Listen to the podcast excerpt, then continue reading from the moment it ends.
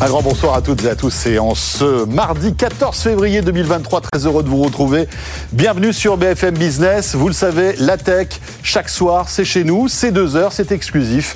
Toute l'actualité tech du lundi au jeudi et c'est Tech Co. Avec au sommaire ce soir, eh bien, un concept étonnant. Imaginez pouvoir chauffer une maison, peut-être chez vous dans quelques temps, grâce à du son. Comment ça marche? Évidemment, c'est hyper tech. On découvrira Equium tout à l'heure. Euh, deep tech françaises qui euh, traversent l'Atlantique pour se vendre aux USA. On en recevra deux sur ce plateau. On va parler 5G, mais aussi d'IRM nouvelle génération.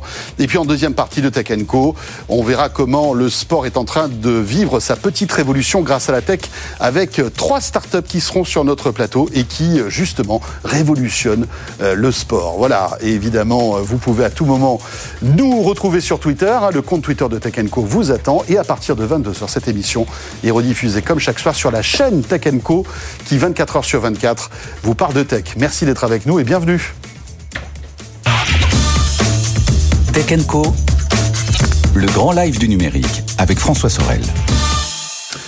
L'actualité tech de ce mardi soir, c'est avec Frédéric Simotel, dont c'est le grand retour. Frédéric, bonsoir. Bonsoir François. Ravi de te, de, de te retrouver, Frédéric, bien évidemment, journaliste à BFM Business.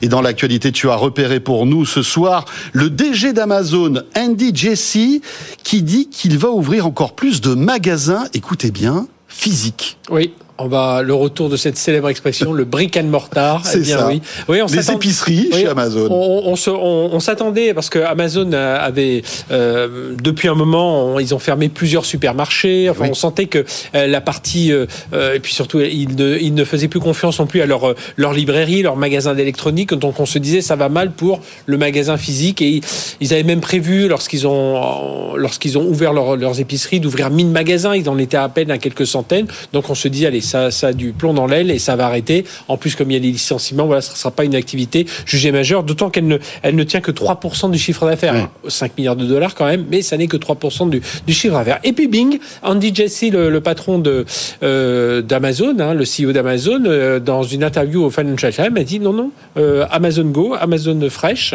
on va continuer, on se rappelle. Hein, donc ce sont des magasins issus du rachat en 2017 de Wolf, The Whole Food, qui était des, des, des, marchés, alors plutôt bio, hein, mais un peu haut de gamme. Un peu haut de gamme. Eh bien non, il a dit on va continuer à investir, on va ça, on va poursuivre parce qu'on a plein d'innovations dans les systèmes de paiement. Amazon Go, c'est ces magasins où en fait il n'y a pas de caisse, de caisse je crois. Hein. Et tu, donc, tu rentres, tu fais tes courses et tu ressors et, les, et les capteurs euh, surveillent en fait ce que tu achètes. Et il faut plus du tout voir ces magasins comme des magasins euh, test où on teste des technologies. Non, ce sont vraiment euh, des magasins. Et là, on, on, voit, il y a vraiment une, euh, même s'ils ont mis une charge de dépréciation de, de 720 millions de dollars dans leur dans leur compte, ils sont vraiment décidés à aller plus loin que donc ces 3% de chiffre d'affaires, ces 5 milliards de dollars de dollars de chiffre d'affaires, c'est 3% du, du, du, euh, du, chiffre d'affaires euh, total. Et donc, alors c'était, c'est assez étonnant. C'est pour ça qu'on en parle ce soir parce qu'on s'imaginait qu'ils allaient plutôt euh, laisser tranquillement cette cette activité, alors soit reprendre du poil de la bête, mais là non, il y a un vrai investissement qui va être fait. Dans l'actualité aussi, c'est Apple qui a décidé de délocaliser une partie de sa production de smartphones de la Chine vers l'Inde. La firme de Cupertino entend ainsi accélérer la fabrication de l'iPhone 14, qui est un peu le best-seller hein, de cette année chez Apple. Mais cela semble être un petit peu plus compliqué que prévu. Voici le reportage d'Alexandra Paget et on revient avec Frédéric juste après. Plus facile à dire qu'à faire.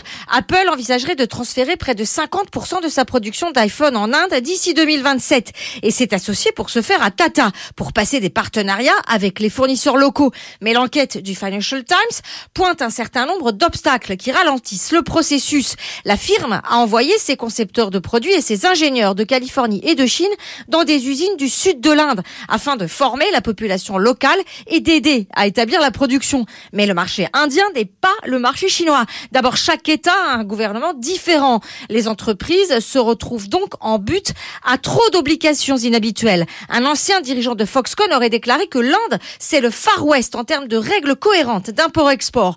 Puis dans l'usine de Hosur, par exemple, dans l'état du Tamil Nadu, à peine un composant sur deux est en assez bon état pour être finalement envoyé sur le site indien de Foxconn, selon un témoin cité par le FT. Un rendement de seulement 50% problématique pour la marque à la pomme et ses sous-traitants.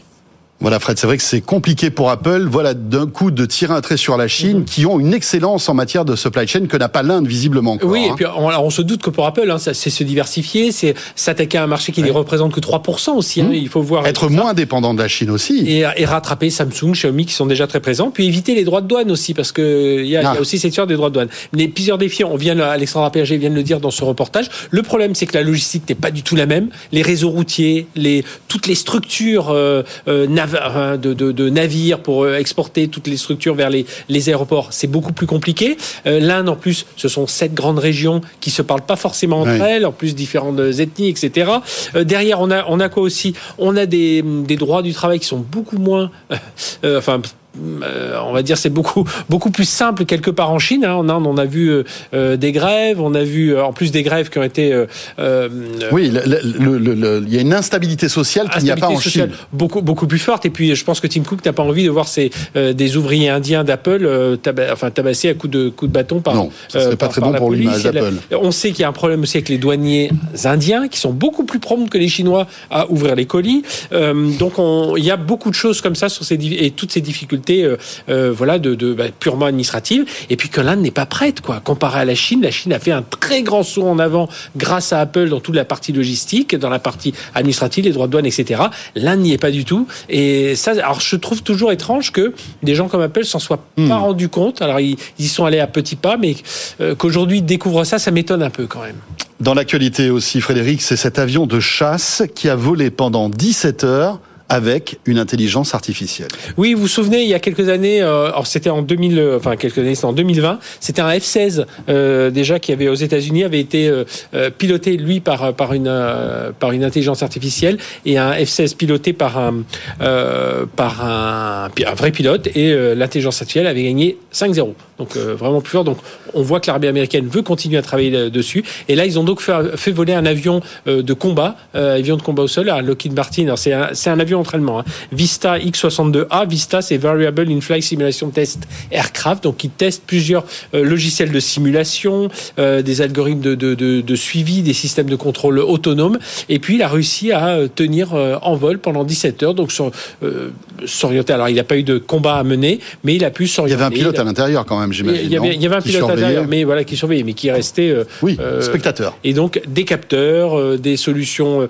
de, de, mise à niveau, enfin de logiciels de de, très, de très haut niveau. Et qu'est-ce que ça va permettre à l'armée américaine donc de, continuer à, traiter, à, entraîner, puis aussi de faire des prototypages, des prototypages rapides euh, pour accélérer justement le rythme de développement de l'intelligence artificielle au sein de ces avions pour accompagner les pilotes d'une part, mais pourquoi pas un jour pour euh, ben, dans une zone de combat euh, y aller sans pilote, y aller purement avec de l'intelligence artificielle. Donc on est vraiment hmm. dans une nouvelle étape qui a été franchie parce que 17 heures une intelligence artificielle qui reste 17 heures aux commandes d'un avion, ça veut dire qu'ils ont quand même pu faire pas mal de tests. Hein. Il s'agissait pas juste de faire des ronds au-dessus de. Ah bah, cette intelligence artificielle est plus forte que Tom Cruise dans Top Gun, là. Hein. là Je pense, oui. Même à 60 ans. Il n'y a, pas photo. Dans l'actualité, on revient euh, du côté de la Chine avec euh, cette information concernant euh, les revenus de la Chine dans le domaine du jeu vidéo qui sont en repli depuis 10 ans. Enfin, c'est la première fois depuis 10 ans. Voilà, moins 10, un, peu, un peu plus de, une, chute de moins 10% du marché, alors qu'il reste c'est un marché quand même qui, a, qui avoisine les 37 milliards de dollars quand même. Hein. donc on est quand même à l'échelle de la Chine, bien sûr. Alors, Mais on était habitué à une croissance à deux chiffres, donc on a été mhm. surpris. Alors derrière, qu'est-ce qu'il faut voir? Il faut voir tout ce dont on vous parle ici depuis longtemps dans Tech Co. C'est la reprise en main des autorités euh, au niveau euh, au niveau des jeux vidéo. La première chose, c'était euh, bah, bah, le gouvernement chinois a, a très peur de l'addiction des jeunes, ce qui n'est pas toujours. Alors après, la façon dont ils le font, ça c'est une autre, une autre façon, mais ce qui n'est pas forcément stupide. Hein, ils ont peur de l'addiction des jeunes, donc ils ont commencé à bloquer. Il fallait un certain âge, il fallait jouer que seulement une heure et demie, euh, une heure et demie par semaine, trois heures le week-end. Enfin, il y avait, euh, voilà, il y avait toute une sorte de, de, réglementation. Derrière, ils ont aussi gelé, mais alors là carrément gelé le développement de nouveaux jeux. Ils, ne croyaient plus de licence à des, puisqu'il faut une licence officielle pour mettre son jeu sur le marché. Donc là aussi, ça a freiné, ça a ralenti ce, ce jeu vidéo. Et puis là, c'est un peu reparti euh, euh, là, depuis avril 2022, ils ont accordé près de 80 licences à de, nouveaux jeux. Euh, donc le feu vert, c'est reparti. Donc on, imagine qu'au prochain, prochain trimestre, ça devrait remonter. Un mot sur OVH Cloud, notre pépite du cloud française, qui prépare et ça c'est très intéressant, sa propre alternative à Microsoft Exchange. Oui, exactement. Alors il l'a bâti sur Zimbra hein, pour ceux qui le connaissent, et puis derrière ils vont aussi chercher sur la plateforme collaborative à partir de l'ex Blade, c'est-à-dire Shadow, mhm. qui avait racheté euh, euh Octave Cloud, et alors Octave Klaba. Et alors ce qu'il faut voir là-dedans, c'est que souvent quand on vous parle souveraineté, on est on est en train de réfléchir sur les infrastructures, sur les datas, mais finalement, est-ce qu'en France, parce que partir euh, en course derrière euh, euh, un Google, un GCP, enfin Google Cloud, un, un, AWS ou un, un Microsoft, c'est un peu compliqué, même pour OVH Cloud, qui a pourtant de solides infrastructures. Mais pourquoi pas, et ça je trouve ça plutôt intelligent, il faut commencer à monter dans les couches. Et cette souveraineté, pourquoi pas aller la chercher dans les logiciels Surtout que, bon, alors il s'agit peut-être pas de redévelopper totalement un Excel et, et, un, et un Word, mais dans la messagerie, dans les plateformes collaboratives, là il y a beaucoup à un faire. Outlook à la française. Ce sur quoi il va falloir travailler, c'est avoir cette facilité, cette cohérence. Vous le voyez bien, vous êtes dans Outlook, vous lancez un Teams, euh, vous récupérez un tableau Excel, tout est si facile. On peut ouvrir un Word facilement. c'est là où il y a vraiment du travail à faire, c'est vraiment cette fluidité entre toutes ces applications. Mais si on y arrive, je pense que là, le côté souveraineté des couches hautes, ça peut vraiment jouer en, la faveur. On sait que certains, certains ministères, certaines administrations ont demandé de ne plus utiliser des, Outlook oui, oui, oui, Aujourd'hui, il y a des suites, il y a des suites euh, Office en, il y a des, libre, hein, des suites hein. open source, mais voilà, qui n'ont pas encore cette fluidité de hmm. passer de l'une à l'autre, de mettre de la visio au milieu de tout ça. Donc là, on peut imaginer que Octave Klaba donne un peu le coup d'envoi de, tout ça en disant, les gars, il serait temps de travailler ensemble. Cette couche applicative souveraine, on peut l'avoir et pourquoi pas démarrer avec nous au VH Cloud. Voilà, avec une excellence de qualité, euh, au moins au niveau de, celle de Microsoft. Hein. Il y a du boulot quand même ah aussi. Merci beaucoup Frédéric pour l'actualité de ce mardi soir. Et vous restez avec nous, la suite de Tech Dans un instant. Je vous rappelle qu'on est là avec vous chaque soir, du lundi au jeudi, 20h, 22h à la radio, à la télé et en podcast. À tout de suite. Tech le grand live du numérique avec François Sorel. Le retour de Tech Co sur BFM Business, on va pour le quart d'heure qui euh, vient et jusqu'à l'information écho de Faiza Younsi évoquer l'énergie en ces temps un peu troublés où l'énergie, le prix de l'énergie explose. Deux exemples concrets pour soit faire des économies, soit pour aussi monitorer sa consommation. Anthony Parsons est avec nous. Bonsoir Anthony. Bonsoir. Vous êtes directeur général et fondateur de My Energy Manager euh, et vous êtes une start-up qui euh, a été fondée par deux experts de l'énergie euh, et vous êtes dans ce milieu depuis pas mal d'années. Hein. Vous êtes vraiment des experts dans ce domaine et vous êtes venu nous présenter NRLink qui est un petit capteur qui se branche sur notre fameux compteur Linky National avec ce magnifique vert fluo qui ne va pas d'ailleurs dans tous les intérieurs. Hein. C'est pour ça que parfois il est un peu caché. C'est une question de goût. Hein. C'est ça. voilà. Alors expliquez-nous ce que vous faites avec NRLink. D'ailleurs, c'est un peu dommage parce que le, compteur Linky, souvent, il est caché dans le tableau électrique, ce qui est normal. Mais d'un coup, le consommateur ne voit pas vraiment l'utilité de cet objet. Euh, l'objectif pour oui, nous. parce qu'il y a un afficheur, euh, effectivement. Bon, c'est vrai que. mais bon, on voit, on voit pas grand chose. Non. Euh, et l'objectif pour nous, c'est de rendre cet objet vraiment un outil d'intelligence énergétique pour le consommateur français. Parce qu'il faut bien expliquer que Linky, en fait, c'est... Alors, on va pas revenir sur toute la, tout, tout, tout, tout, le débat qu'il y a eu sur Linky, euh, voilà, avec les ondes, etc. Mais c'est surtout un compteur connecté qui permet euh, de, en fait, d'avoir une, consommation beaucoup plus précise de, de l'énergie qu'on consomme, mais aussi euh, voilà, qui intègre beaucoup de technologies. Donc vous êtes venu avec votre petit appareil, euh, donc le Enerlink, le petit écran, voilà. qui se connecte en quelque sorte très facilement je, je vais vous au montrer. Linky. On enlève le cache du, du, Linky. Il y a il y a une prise qui est prévue où on branche notre capteur. Voilà, vous branchez ça, voilà, on dirait comme une petite prise euh, de courant en fait. Là, on peut remettre le. Voilà, comme ça on voit plus le capteur. Et ça se branche automatiquement sur le capteur qu'on peut mettre où on veut à la maison pour voir euh, sa consommation en temps réel. Et c'est ça l'élément essentiel parce que le compteur Linky, il enregistre les données avec beaucoup de précision, mais les données sont remontées par l'opérateur de réseau Enedis pendant la nuit. Donc tous les systèmes qui a pas de qui sont pas connectés directement à, à Linky récupèrent les données avec un retard d'environ 12 heures. Oui, on avait reçu d'ailleurs une start-up il y a pas longtemps qui faisait ça justement. Hein. Hello Watt, vous en avez sans doute entendu parler, qui a passé un accord avec Alexa plutôt intéressant de, de, pouvoir euh, poser la question à Alexa, voilà euh, où j'en suis dans ma consommation électrique et vous avez le Watt qui vous répond. Là, l'avantage, c'est que c'est vraiment en temps réel, c'est-à-dire je mets en route mon grille-pain ou mon fer à repasser automatiquement, je vais voir la, la, la, consommation électrique avoir une poussée comme ça instantanée. Exactement. On le voit à la fois en consommation et en euros.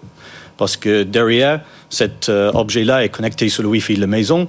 Et nous, Donc derrière, il se met à jour on, modélise les contrats des fournisseurs, on envoie les, données de, consommation en euros en temps réel. Donc, on voit vraiment à la fois le, le consommation à le prix en, en, temps réel. En temps réel. Euh, juste une, une, petite question, parce que c'est vrai qu'aujourd'hui, il y a pas mal de fournisseurs d'énergie en France, euh, que ce soit chez EDF, Engie ou d'autres. Euh, automatiquement, l'appareil va détecter quel abonnement j'ai, de quel opérateur d'énergie? En fait, quand on connecte sur, sur, notre plateforme, on dit quel est notre fournisseur. Et ah d'accord, il faut que je réponde quand même à quelques questions. Voilà il y a quelques questions simples.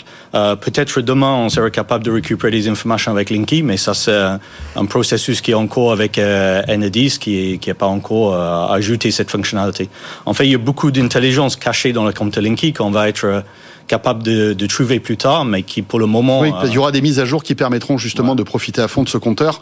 Euh, petite question aussi sur les, les demi-tarifs. Hein. Euh, par exemple, il est 23 heures, je passe en demi-tarif, etc. L'appareil le détecte aussi Tout à fait. Tout ça? En fait, on récupère sur le, sur le Linky les changements de période tarifaire. À ce moment-là, euh, on modélise avec, euh, avec notre appareil. Alors, effectivement, on se dit, bon, d'accord, on a cette information qui est un peu anxiogène quand même. On est d'accord, hein, Anthony Le fait de savoir euh, voilà, d'un coup, je fais griller mes tartines, paf, je fais exploser ma consommation énergétique. C'est un peu stressant, on met le chauffage. Bon, voilà, après, ça sert à quoi, à votre avis Le fait qu'on soit informé de notre consommation électrique en temps réel, ça nous permet de mieux gérer et de, de se rendre compte de ce que ça coûte? En fait, déjà, ça permet d'identifier des consommations cachées. Parfois, il y a des appareils euh, énergivores qui qu'on on connaît pas. Les box, des choses comme ça. Ah, ça peut être euh, ou des chargeurs branchés. Des chargeurs branchés, ça peut être aussi des équipements parfois qui qui dysfonctionnent, qui consomment l'énergie là où il doit pas. Euh, donc ça, c'est quelque chose qu'on peut détecter avec le fichier aussi, avec les, les systèmes d'intelligence qu'on a derrière. Globalement, les études montrent que avec un fichier comme ça, on arrive à économiser entre 10 et 23% de, du facture électrique. Donc aujourd'hui, avec euh, un hausse du facture de, de 15% en 1er janvier, euh, 1er février, pardon, on peut imaginer récupérer une bonne partie de, de cette, de cette coût-là avec cette, cet objet oui, donc et on a, notre plateforme associée. Qu'on amortit assez rapidement finalement.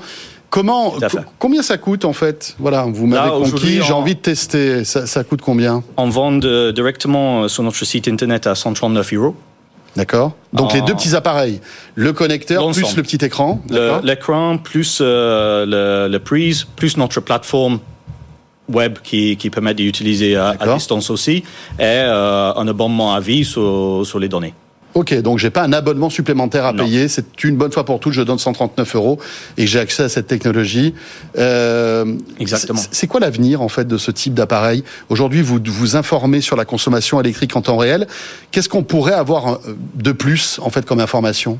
Déjà, ça, ça, ça c'est quelque chose qui est important. Oui. Euh, Aujourd'hui, on a 35 millions de capteurs Linky qui sont installés en France. Euh, il y a quasiment personne qui a un accès à, en temps réel dans la maison à les données. Là, euh, l'avantage en plus, comme c'est pas une application de smartphone, on n'a pas besoin d'allumer le téléphone. Mais oui, oui. oui on bon peut poser ça dans la cuisine ou quelque part et ça s'affiche euh, instantanément. Est-ce que demain, Anthony, on pourrait prédire en fait notre consommation électrique grâce à l'intelligence artificielle? Aujourd'hui, on travaille sur des algorithmes qui va à la fois séparer les, les, modes de consommation, pas forcément en temps réel, mais pour faire du reporting après, et après de, de prévoir les habitudes. Et ce qu'on aimerait bien faire, c'est arriver à prévenir quelqu'un qui a un, un comportement... Euh, oui, on va dire un peu abusif. Voilà. Ouais. C'est, c'est, par exemple, peut-être il y a quelque chose qui est resté branché, qui n'aurait pas dû. D'accord. Ça, c'est des choses qu'on va faire progressivement avec le temps. Aujourd'hui, on a développé cette euh, capteur avec une entreprise anglaise qui s'appelle Chameleon Technology. Mm -hmm. euh, D'où votre léger accent. euh, et, Mais il est charmant, il est charmant. Merci. Et déjà, Chameleon, ils ont installé à peu près 9 millions de capteurs en Grande-Bretagne. Ouais. Donc, c'est une technologie qui est prouvée. Aujourd'hui, si on arrive à avoir mm. autant de capteurs installés en France, ben, ça nous donnerait des, des données très très important qu'on Que- vous pourrez pour euh, notre, nos systèmes d'intelligence artificielle. Merci beaucoup Anthony Parsons, donc directeur général et fondateur de My Energy Manager avec ce petit boîtier My euh, qui s'appelle Enerlink. Voilà, exactement. Euh, je vous propose de rester avec nous. Vous euh, prédisez 15 à 20 de, de factures énergétiques en moins avec votre, votre système. Notre invité, lui, va nous faire baisser notre facture de chauffage avec une techno étonnante. Bonsoir Cédric François. Bonsoir. Vous êtes le fondateur d'Equium, donc euh, vous êtes basé à Saint-Herblain, c'est près de Nantes. Euh, votre euh, société a été créée en 2017 et euh, alors voilà, il y a, y a un aspect familial. On va pas trop rentrer dans les détails là-dedans, mais euh, vous êtes vous vous intéressez à tout ça depuis un certain temps. Euh, Et vous, vous partez du principe que on peut se réchauffer, se chauffer à la maison grâce à du son. C'est ça? Absolument. Alors, ce qui, est, intéressant dans ce qu'on vient d'entendre là, c'est que on peut euh, améliorer l'efficacité du chauffage à la maison. Le, confort thermique, en fait, c'est un, c'est 80% en fait de l'énergie euh, consommée à la maison Mhm. et c'est 20% des gaz à effet de serre. Donc, on parle d'un très gros sujet. Donc, Oui, on peut ça. monitorer, euh, on peut euh, rénover euh, l'isolation, mais on peut aussi euh, travailler sur euh, les systèmes de, de chauffage. Alors, Et- vous avez mis, oui, donc Non, je dis, je dis que depuis la nuit des temps, on a surtout brûlé avec des efficacités qui sont assez faibles. Et aujourd'hui, il y a, un- des seuils de pollution importants. et des seuils de solution qui sont très importants. Euh, et aujourd'hui, il y a un sujet dont on entend beaucoup parler, c'est grâce à la thermodynamique, euh, c'est les pompes à chaleur. Oui. Et les pompes à chaleur, c'est l'avenir du chauffage à la maison parce que euh, euh, c'est cinq fois plus efficace qu'une chaudière gaz. Donc, si vous avez l'électricité décarbonée, si en plus c'est bien monitoré, eh bien à ce moment-là, vous avez fait le job en fait. Oui, et, Euh, et une sauf- pompe à chaleur ne pollue pas, en plus. Ben, ça dépend. La pompe à chaleur, ça dépend de son de, de l'électricité qu'elle oui. va consommer. Alors, si c'est, je Et- reprends votre scénario, si c'est de l'électricité, on va dire propre. Voilà. Alors si c'est extérieur, ça fait ça, ça va. Sauf que les pompes à chaleur, en fait, c'est pas la panacée. C'est-à-dire que On peut mieux faire. eh, on peut mieux faire et c'est ce qu'on va c'est ce qu'on va apporter. Alors pourquoi on peut mieux faire? Parce que les pompes à chaleur, elles utilisent un, un- une technologie qui existe depuis euh, le début du 20e, qu'on appelle la compression mécanique de vapeur, où on va comprimer un gaz réfrigérant qui a un très haut pouvoir euh, de réchauffement climatique. C'est 2% des gaz à effet de serre. Donc si on fait un rollout massif des pompes à chaleur, on va avoir un, un problème généré par cette euh, technologie. Et nous, on utilise en effet la capacité, alors c'est une innovation euh, biomimétique, la capacité du son euh, à faire le travail de la compression détente. Parce que ce que fait un compresseur, c'est qu'il comprime, et quand on comprime un, un gaz, il s'échauffe, Mhm. et quand on le détend, il se refroidit. Donc c'est ce qu'on utilise dans, votre frigo, par exemple. Ouais. Euh, et alors, ce qui est étonnant, c'est que euh, le son, euh, une onde acoustique, c'est, euh, bah, si vous imaginez un haut-parleur, en fait, c'est le mouvement d'un gaz autour d'un point fixe. Vous voyez la membrane qui fait avant-arrière. Et quand le gaz avance, il se comprime, donc il s'échauffe. Et quand il revient à sa position initiale, il se détend. Et donc, Donc il, se, il se refroidit. C'est plutôt les ondes sonores, en fait. Donc c'est les ondes acoustiques. Les ondes acoustiques. Des ondes acoustiques. Mais c'est du son. C'est du et donc, qu'est-ce qu'on fait finalement nous, puisque on a, on a donc effectivement il y a une histoire familiale. Mon père était un des des, des, des chercheurs qui a euh, à Paris-Saclay euh, redécouvert ce principe physique et qui l'a beaucoup étudié et Ouais. développé. Euh, Et vous avez repris le flambeau. et voilà, euh, absolument, euh, parce que j'avais envie d'avoir de, de d'abord effectivement pour cet héritage, mais aussi avoir de l'impact euh, Ouais. euh, sur le Et sur poursuivre peut-être euh, ce que ce qu'avait entrepris votre père. Absolument.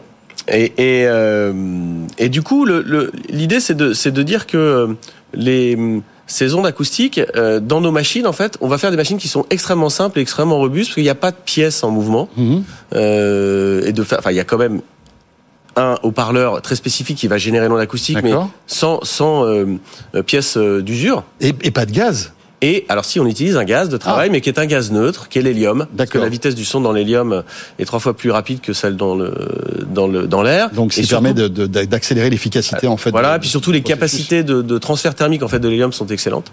Et donc on va générer un, euh, une onde acoustique euh, et on va les faire passer entre deux échangeurs de chaleur, l'une qui est sur une euh, qui est, qui est euh, connectée à l'extérieur et l'une qui est connectée à vos radiateurs. Et en fait, le son va passer entre les deux échangeurs et va faire froid chaud, froid chaud, froid chaud, froid chaud, 100 fois par seconde et va réchauffer.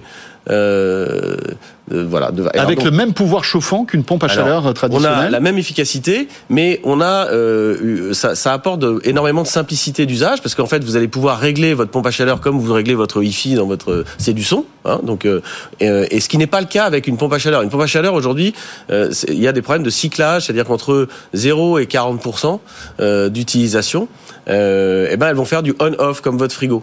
Et là, les coefficients de performance sont pas bons. Euh, et puis, il y a des problèmes de confort Mhm. thermique. Donc nous, bah, c'est là où on va gagner les 20% en fait, sur la- une meilleure, un meilleur usage en fait de. euh, Mais, mais dites-moi, c'est une question toute bête, mais euh, si ça fait du son, ça fait du bruit, est-ce qu'on a envie d'avoir une pompe à chaleur qui fait du bruit? Alors justement, c'est un des problèmes qu'on résout parce que les pompes à chaleur aujourd'hui font du bruit entre 40 et 45 et 60 dB souvent et donc c'est un problème de, de l'installation le bruit des compresseurs euh, acoustos en grec ça veut dire euh, en rapport avec l'oreille nous le son il est confiné à l'intérieur euh, de nos machines et donc on ne l'entend pas et on Donc a il est, il est isolé en Il quelque est sorte. complètement isolé et donc on ne l'entend pas. Pourtant, il y a une capacité euh, euh, très forte hein, parce que là, moi, quand je parle, en fait, je produis de la chaleur Ouais. à 10 puissance moins 6 watts. Si je me mettais à hurler à 80 dB, ça ferait 10 puissance moins 4. Et dans nos machines, on est à 200 dB, donc un diffusé au décollage. Mais euh, et là, on fait des kilowatts de pompage. Mais tout ça est à l'intérieur et on ne l'entend pas. Donc pas de nuisance sonore en Oh, plus pour ce Justement. concept. Et d'ailleurs, c'est un des très gros avantages euh, de la technologie. Vous en êtes où aujourd'hui, Cédric? Est-ce qu'on peut acheter votre à Alors, on peut pas encore l'acheter, mais on va la tester euh, avec euh, Dalkia euh, en fin d'année euh, Ouais. dans du collectif, en fait, pour euh, faire des systèmes de, de chauffage, de chauffage et de d'eau chaude sanitaire. Mhm. Et donc, on sera sur le marché en 2024, euh, sachant que notre business model à nous, c'est de, c'est de faire des cœurs et de s'associer avec des fabricants de pompes à chaleur pour apporter la nouvelle génération française de, euh, de compresseurs. Parce qu'en fait, euh, aujourd'hui, la majeure partie, l'écrasante majeure euh, partie des compresseurs de toutes les pompes à chaleur sont des technologies ou asiatiques ou américaines. Ouais. Euh, Et et donc donc, là, on a on- l'occasion de, de développer une nouvelle industrie française en région euh, et, Et- et de ne pas concurrencer l'entreprise française. Donc, Et, euh, et qui fonctionne aussi bien qu'une pompe à chaleur, en tout cas, si, si je ce que vous dites, Absolument. et qui en plus consomme moins d'électricité. et qui va durer 30 ans. Parce qu'en fait, on n'a pas de. Alors qu'une pompe à chaleur, ça dure 10 ans. D'accord. Eh ben très bien. Merci beaucoup. Merci à vous. Et ça s'appelle Equium. Euh, Cédric François, donc vous en êtes le, le fondateur de cette start-up française qui fait du chauffage. C'est étonnant, hein, avec du son. Vous restez avec nous, 20h30 bientôt euh, sur BFM Business. Tech Co revient dans un instant, juste après l'info écho de Faiza Younsi. Tout de suite. BFM Business, l'info éco. 20h31 sur BFM Business, Radio, Télé. L'info écho, c'est avec Faiza Younsi. Bonsoir Faiza. Bonsoir François, bonsoir à tous. Et elle a une les bons résultats de Carrefour pour l'année 2022. Son chiffre d'affaires a progressé de 16% à 90 milliards d'euros. Les bénéfices bondissent de 26% à 1,35 milliard. Le groupe de grande distribution a gagné des parts de marché sur plusieurs pays clés euh, comme la France, l'Espagne et le Brésil. Suite des débats sur la réforme des retraites à l'Assemblée nationale aujourd'hui avec cette nouvelle évolution du texte annoncé tout à l'heure par Elisabeth Borne. Les salariés du dispositif carrière longue n'auront pas à cotiser plus de 43 ans pour partir à la retraite, alors que le projet dans le projet initial, c'était euh, 44 ans. On écoute la Première ministre. Les 20-21 ans devaient atteindre l'âge légal prévu à l'article 7 du projet de loi et donc 64 ans en 2030, ce qui les conduisait à avoir une durée de cotisation de 44 ans. J'ai pris un engagement et il donne lieu à un amendement du gouvernement déposé aujourd'hui pour cette tranche d'âge. Dès lors que qu'est atteint l'âge de départ anticipé, la réforme ne prévoit pas pour les carrières longues de durée de cotisation supérieure à 43 ans. Elisabeth Borne tout à l'heure à l'Assemblée nationale. Alors pour la prochaine journée de mobilisation contre le projet jeudi prochain, peu de perturbations sont prévues à la SNCF. À la RATP, la circulation sera normale. En revanche, à Orly, un vol sur trois s'est annulé. Le taux de chômage en très légère baisse au quatrième trimestre à 7,2%. C'est son plus bas niveau depuis 15 ans. 2,2 millions de personnes étaient inscrites au chômage en fin d'année. C'est 45 000 de moins que le trimestre précédent. C'est la plus grosse commande d'avions de l'histoire. Air India signé pour 400 avions moyens courriers, 70 longs courriers aujourd'hui. 250 appareils sortiront des usines d'Airbus, 220 euh, seront produits par Boeing. C'est un contrat à plus de 100 milliards de dollars, prix catalogue. La compagnie aérienne privatisée l'an dernier veut accompagner la forte croissance attendue du marché indien. TF1 décroche, décroche de 4% en bourse après des résultats annuels décevants. Le chiffre d'affaires progresse de 3% à 2 milliards et demi d'euros, mais le bénéfice chute à 176 millions d'euros, euh, plombé par les charges de la plateforme Salto qui va disparaître. Le groupe maintient ses objectifs de rentabilité pour cette année. San Marina baisse le rideau. Tous les magasins vont fermer leurs portes définitivement le 18 février prochain. L'enseigne de chaussures qui emploie 600 salariés est en redressement judiciaire et sera probablement probablement liquidé la semaine prochaine. Pharrell Williams a été nommé pour succéder à Virgil Abloh chez Louis Vuitton. Le musicien américain devient directeur artistique des collections Hommes. La première sera révélée en juin prochain lors de la Fashion Week, la Fashion Week masculine à Paris. La bourse de Paris stable ce soir. Le CAC 40 a gagné 5 petits points à 7213 points. Étienne Braque, l'indice qui prend en compte les dividendes, le CAC GR a touché aujourd'hui son plus haut niveau historique. Oui, hier soir à la même heure, on parlait du FTSE, hein, l'indice de la bourse de Londres qui était sur un plus haut historique. Et eh bien ce soir, c'est le CAC 40 dividendes réinvestis qui est sur des plus hauts historiques. Depuis le 1er janvier, il gagne 10%, gommant ainsi les pertes de l'année dernière pour la simple et bonne raison qu'au final, les résultats d'entreprise sont très solides. Hein. Ils sont voire même records sur certaines entreprises. Et c'est à noter, pour une fois, vous avez les indices en Europe qui surperforment Wall Street hein, pour la simple et bonne raison que les indices euh, tech, hein, notamment les, valeurs tech, eh bien, traversent des trous d'air. On parle euh, des résultats en baisse, on parle de, de licenciements. Et puis, euh, dans le même temps, les entreprises parisiennes se portent très bien. On parle notamment tout le temps du secteur du luxe, mais ils gagnent quand même plus de 20% depuis le début de l'année. Puis, dans le même temps, vous avez des investisseurs également qui reviennent sur certaines valeurs qui ont été délaissées l'année dernière. Typiquement, la meilleure performance du CAC 40 depuis le 1er janvier, c'est ST Microelectronics, plus 38%. Vous avez Renault également, qui a connu des années difficiles et qui se reprend avec une performance de 34% depuis euh, le 1er janvier. Et puis, il faut pas oublier également que vous avez les, dividendes hein, qui viennent rajouter de la performance sur euh, ces actions. Alors, ça peut poser question quand même plus 10% en un mois et demi, puisque quand vous regardez la performance de ces dernières années, en moyenne, le CAC 40 gagne 10% par an. Donc, autant dire que là, la performance, elle a été faite en un mois et demi, mais il y avait tellement de prudence et tellement de pessimisme ces dernières semaines que bon nombre d'acteurs étaient sous-investis et ont raté la hausse, et donc aujourd'hui, ils sont obligés de prendre le train en marche. Merci beaucoup Étienne et on se retrouve dans un petit peu plus d'une heure pour parler d'une belle boîte aussi euh, qui s'appelle le permis libre. Qui est rentré hier en bourse. Et tu vas tout nous expliquer tout à l'heure. Ce sera aux alentours des 21h50. Euh, et vous restez avec nous, Tech Co. La suite tout de suite. Tech Co. Décryptage avec notre rendez-vous Tech Asie en compagnie de l'irremplaçable Jean de Chambure. Bonsoir Jean. Bonsoir François. Ravi de te retrouver Jean. Tu es, rappelons-le, euh, un spécialiste des technologies et tu es aussi patron de cette boîte de conseil Bureau des éveilleurs.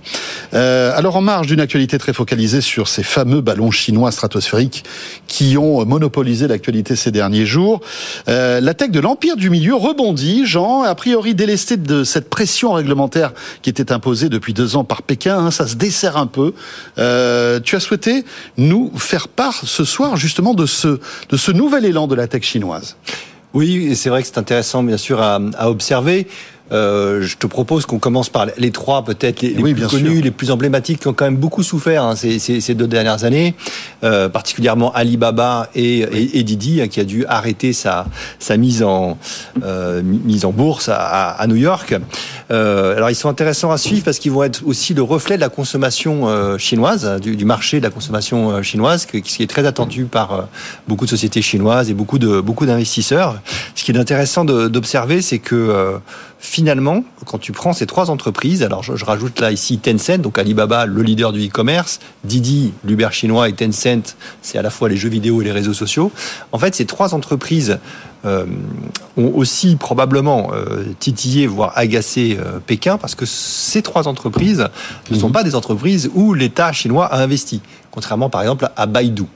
Je ne dis pas qu'en France, on soit forcément euh, spectaculairement incroyable en matière d'investissement dans des, des, des, grandes, grandes licornes. On mhm. fait quelques-unes, mais je, je, pense souvent à Moderna, par, par exemple, Bien sûr. un messager où, hélas, bon, on n'a pas pu mettre peut-être à temps des, des, investissements.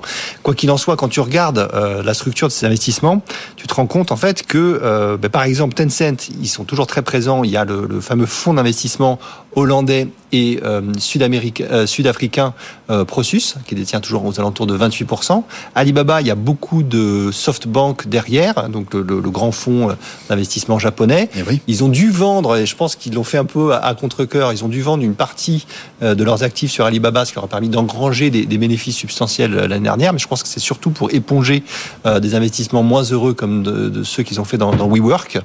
Et puis, bien sûr, Didi, alors Didi, discrètement Apple s'est échappé de, de, la porte du conseil d'administration de, de Didi. et on se souvient, à l'époque, hein, Tim Cook lui-même qui était euh, qui s'était déplacé en Chine.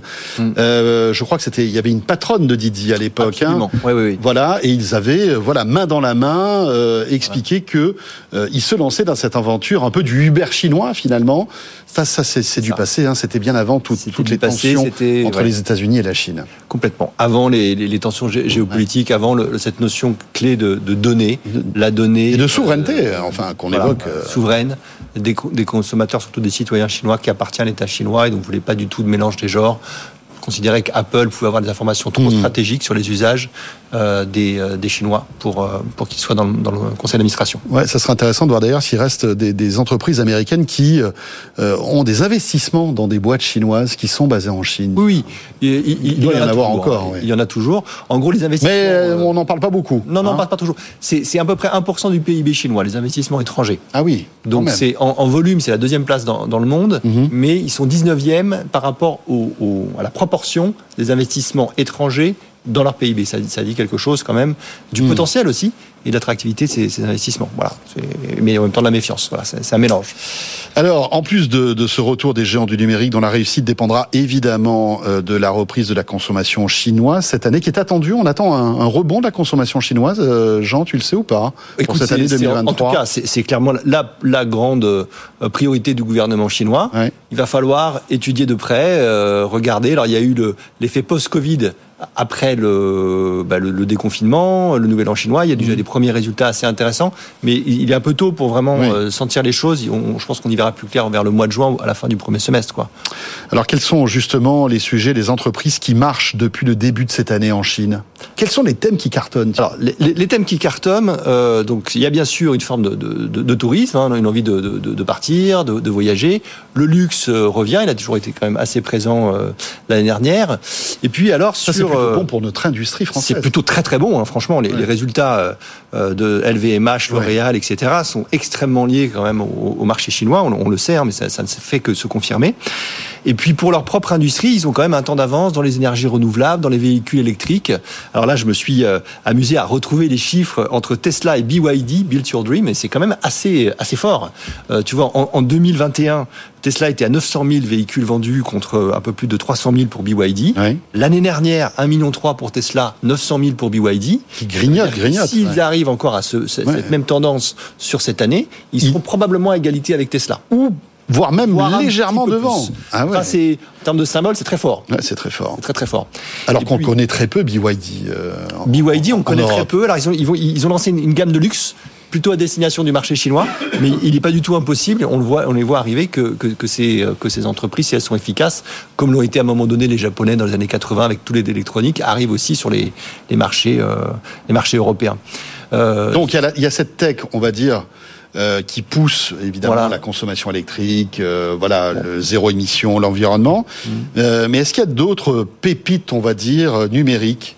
Oui, il y, en a d'autres, hormis les géants qu'on mentionnait.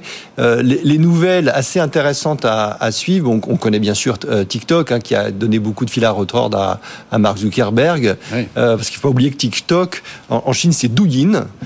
Douyin, et c'est fait par, ça a été fondé par Monsieur Zhang Yimin, qui est le, fondateur vraiment de, de, de TikTok, d'ailleurs, qui a, qui a pas la même interface et pas les mêmes usages. Alors, il y a eu des, on a vu ça sur les réseaux sociaux, justement, en disant, tiens, regardez, est-ce que les Chinois ne, ne veulent pas nous, nous, entre guillemets, nous, nous, nous, abrutir avec que du contenu, euh, disons, très euh, euh publicitaire, euh, consumériste, alors que côté Chine, ils limitent les usages pour les enfants et ils mettent plutôt des contenus éducatifs sur, sur Youding. Je pense que c'est un petit peu la projection, là, pour Oui, donc c'est le même moteur, mais c'est pas du tout le même contenu, en fait. Pas du tout, mais bon, il y, y, a quand même des choses qui, oui. qui ça un petit peu. C'est pas les mêmes cultures, donc c'est pas les mêmes cultures, donc forcément c'est différent. et les algorithmes ne sont pas les mêmes. On, peut que, que, que, je trouve euh, constater le, le, brio de cette entreprise qui est capable d'être à la fois sur le marché et de s'adapter en fait et, à, sur le marché euh, à n'importe quelle culture en fait. Aujourd'hui, euh, TikTok c'est impressionnant. Et Temu, alors ça c'est un peu la, la, nouveauté depuis le 1er septembre. Temu, Temu, alors ou alors c'est Temu, mais là c'est vrai que c'est pas très vendeur, bah, disons pour, pour, pour, notre langue en tout cas. Oui, c'est pas terrible. c'est pas terrible.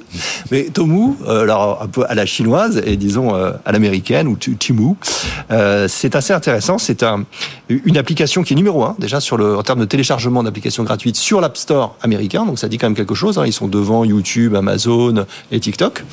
Et ils proposent quoi En fait, c'est un, mélange d'achats groupés et de et d'achats de vêtements, fast fashion, la, mode rapide, donc c'est complètement anti-vert, anti-écologiste, enfin ça marche quand même très bien, et associé à des gadgets aussi. Et donc tu peux acheter, tu vois défiler un petit peu comme dans TikTok, un certain nombre euh, d'objets, et, par des algorithmes, on dit tiens, tu vas acheter ça, donc tu serais peut-être intéressé par ça, et puis il y a tant de personnes qui peuvent l'acheter à tel prix, donc rapidité, vitesse de, livraison, coup bas, et c'est quand même assez amusant. Il y a beaucoup de jeux là-dedans. Ça doit être addictif. C'est très extrêmement addictif. Et voilà. Et voilà, très malin, quoi, en tout cas. Et ils ont fait la même stratégie marketing. C'est étonnant que ça n'existe pas, ça. Euh, ça peut arriver en Europe. Ça peut arriver, ça peut arriver, ça pourrait euh, fonctionner. Hein. Ça peut détrôner, peut-être mmh. d'ailleurs quelques quelques concurrents. Ils, ont mis beaucoup d'argent derrière. Ils mettent un milliard pour se faire connaître, un milliard de dollars, comme comme TikTok. C'est le même fonds d'investissement américain qui est derrière eux. On voit que cette stratégie euh, fonctionne bien. et pour donner encore un, un élément sur euh, sur ces, ces, boîtes qui, qui marchent, c'est aussi tout ce qu'il y a autour de l'intelligence artificielle euh, euh, chinoise. Alors là, on a vu sur, c'est plus chinois, mais par exemple sur le marché secondaire à Shenzhen, il y a une entreprise qui s'appelle Huanwan Technology. Euh, donc qui est plutôt spécialisé dans les, dans les tablettes. Alors tu vas me dire pourquoi est-ce que tout à coup cette entreprise marche aussi bien? Mhm. C'est qu'en fait, ils ont développé des technologies dans l'intelligence artificielle très spécifiques, comme la reconnaissance immédiate de caractère, donc euh, plus euh, du, du, traitement de langage naturel, donc finalement des, des technologies proches de, de celles qu'on a vues avec ChatGPT. Et donc, effet de buzz, envie de, de, de, croire à cette boîte qui a doublé sa, sa, sa, sa, valeur boursière, alors que tout ça, pour l'instant, ne représente que 13% de son chiffre d'affaires, toute la partie euh, intelligence artificielle. Le reste, c'est plutôt du, du, hardware, des tablettes, euh, etc. Est-ce qu'il y a un équivalent de ChatGPT en Chine aujourd'hui? Ben, il y, a des équivalents. Alors, il y a un peu partout. Là où ils sont très très très très forts, c'est dans la reconnaissance naturelle de caractère. Ça, c'est très très bluffant. La Baidu Car, par exemple, euh, je l'ai vu fonctionner à Shanghai. Euh, elle va extrêmement vite, reconnaissance. Donc il y, a, il y, a un peu tous ces types de mmh. Après, dans la restitution, euh, je pense qu'ils vont mettre aussi un certain nombre de de, de, oui. euh, de censure. De hein. garde-fous. Voilà. Hein, pour rester poli. Oui, garde-fous pour rester poli. Mais enfin bon, il va, il va, donc ils vont faire quand même bien bien attention à ça. Mais ils sont tout à fait en capacité mmh. euh, d'y aller. Euh, je pense qu'ils attendent juste un peu le le bon moment pour que tout ça, tout ça avance. N'oublions pas que Microsoft avait commencé, qui est très lié à ChatGPT, avait commencé avec une application d'intelligence artificielle en, Chine, très grand public, qui s'appelait euh, Xiao Ice, donc la petite glace. Et là, c'est plutôt pour les célibataires chinois, c'est-à-dire que tu pouvais parler, ça coûtait moins, cher qu'un un psychothérapeute, c'est peut-être oui, oui. En fait, dire, tu, moins tu parlais à une intelligence artificielle. Tu parlais, tu avais des problèmes le soir, tu étais tout seul, tu racontais ta vie et eux te répondaient, et te répondaient. en fonction avec une, machine apprenante avec des un peu comme, la, comme le, le, film Heure, bien sûr, hein, qui euh, voilà où il y a le, le, héros de ce film qui tombe amoureux de son assist, de son assistante vocale en vie virtuelle, voilà, la petite tasse. Bah, ça tombe bien, en plus c'est la Saint-Valentin, tu vois, la boucle est bouclée. Voilà, Jean. on reste quand même dans le sujet. Merci beaucoup Jean de Chambure. Jean de Chambure donc pour notre décryptage en Chine. Et euh, dans un instant, on va parler deep tech et euh, de boîtes françaises qui vont faire le déplacement aux USA. On vous explique tout dans un instant. Takenko revient dans une minute. Vous restez avec nous, bien sûr. À tout de suite. Tech le grand live du numérique avec François Sorel. Voilà le retour de Tech Co sur euh, BFM Business. 18 startups françaises de la Deep Tech qui ont été sélectionnées pour participer à l'édition 2023 du programme NETVA, qui est organisé par euh, le service pour la science et la technologie de l'ambassade de France aux États-Unis, avec derrière BPI, Business France bien sûr. On va recevoir une startup justement qui fait partie de ce programme, euh, et il s'agit de Chipiron ou Chipyron, c'est comme vous voulez. Peut-être que là-bas aux États-Unis on dira Chipyron. C'est Evan Kervela qui est avec nous. Bonsoir Evan. Bonsoir. Euh, vous êtes le président de cette société, euh, créée en 2020. On va parler de, de, médecine et de technologie avec vous, parce que, euh, pour être un petit peu sérieux, l'IRM est un, est un, un outil technologique formidable hein, qui permet comme ça de scanner le corps humain et de détecter en fait des, voilà, des anomalies, des tumeurs, etc. Ce que ne peut pas faire le scanner ou la radio, on va dire.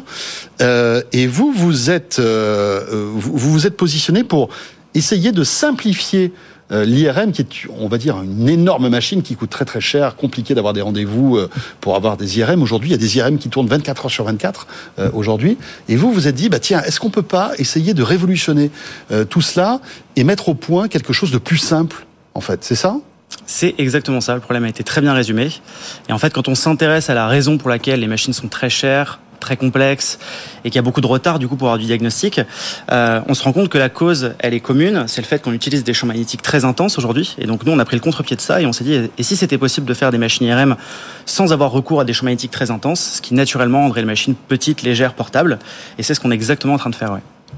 Euh, mais c'est révolutionnaire, enfin, si vous y arrivez, parce que aujourd'hui, l'IRM, c'est des machines, il y a très peu de constructeurs d'IRM. Ça coûte, je le disais, euh, combien plusieurs, plusieurs, millions d'euros, je pense. Millions, hein. ouais, ouais, voilà. plusieurs millions. Euh, ça a vieilli assez vite, en fait. Hein. Il y a Aussi, des, il y a, vrai. Voilà, il y a, il y a les nouveaux IRM sont beaucoup plus performants que les anciens, etc., etc. Euh, où vous en êtes en fait? Ça fonctionne déjà? Vous avez testé votre, votre concept? Ouais, bah là on voit, on voit notre premier prototype de machine. Euh, on, on, a ce qu'on pourrait appeler le, le, premier atome de fonctionnement, dans le sens où euh, on a une machine qui est capable d'émettre et de collecter un signal. On est en train de transformer ça en images.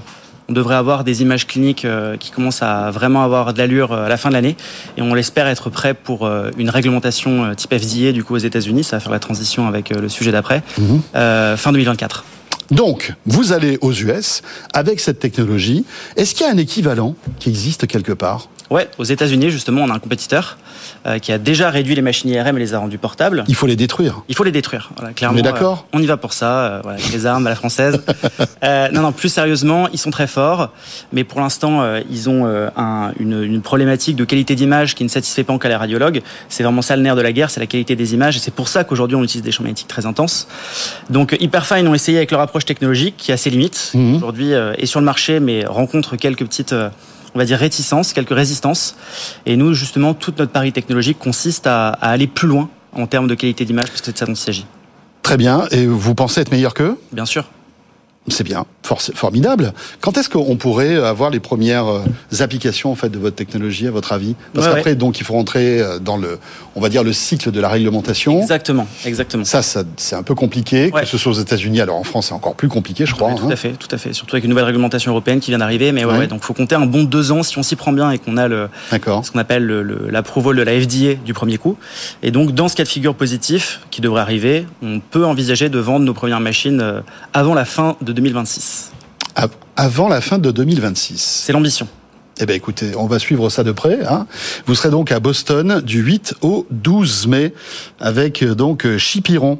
Euh, Olivier d'Hôtel nous a rejoint. Bonsoir Olivier. Bonsoir François. Alors, on a parlé donc de, de voilà cette alternative à l'IRM. Vous, vous êtes sur la 5G, hein, quelque chose qui est peut-être plus, euh, on va dire plus grand public. Hein. On parle beaucoup de 5G pour le pour le grand public justement, puisque les réseaux euh, s'étendent à la vitesse grand V un peu partout dans le monde et en France.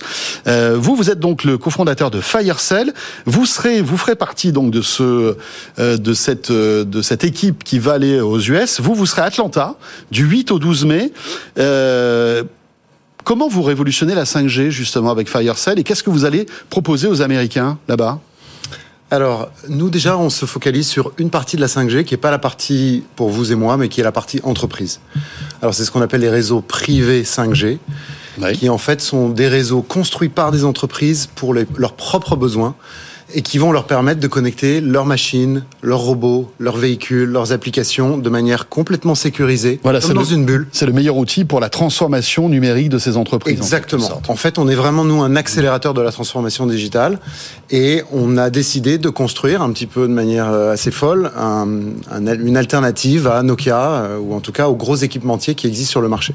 Et donc, vous avez tout un potentiel à l'international, d'où votre petite visite aux États-Unis, parce que je crois bien que vous avez déjà des clients américains, et pas n'importe lesquels. Absolument. Donc, on vient de signer avec NIST, qui est le National Institute of Science and Technologies. On a signé avec l'armée américaine. Euh, et en effet, notre techno, elle intéresse partout dans le monde. Ce qui est intéressant, c'est que cette technologie, c'est un standard le, ce standard, il est utilisé partout dans le monde. Et donc, à part les fréquences qui vont différer d'un pays à l'autre, euh, donc qui nécessitent des éléments hardware qui sont effectivement adaptés à ces pays, nous, notre techno, elle marche partout. Et donc, dès le départ, on a eu des premiers clients aux États-Unis. Donc, pour nous, c'est vraiment un marché prioritaire en termes de développement. Vous, vous disiez tout à l'heure que vous étiez un peu concurrent de Nokia, etc., Ericsson, mais euh, en fait, ils peuvent aller aux États-Unis et, et, vendre la même solution que vous, non? Ils en ont la capacité Absolument, ils, ils, y sont déjà, bien sûr. Alors, nous, comment justement vous vous démarquez Nous, on n'est pas sur le même euh, créneau. Alors, on se démarque de deux manières. La première, c'est que on a un composant open source. Donc open source veut dire que nos clients peuvent construire leurs propres briques par-dessus. C'est un gain de transparence. C'est d'ailleurs ce que ce qu'apprécient euh, les gros clients comme l'armée américaine. Eh euh, le deuxième, c'est qu'on est complètement ouvert aux fabricants de hardware, notamment les fabricants d'antennes.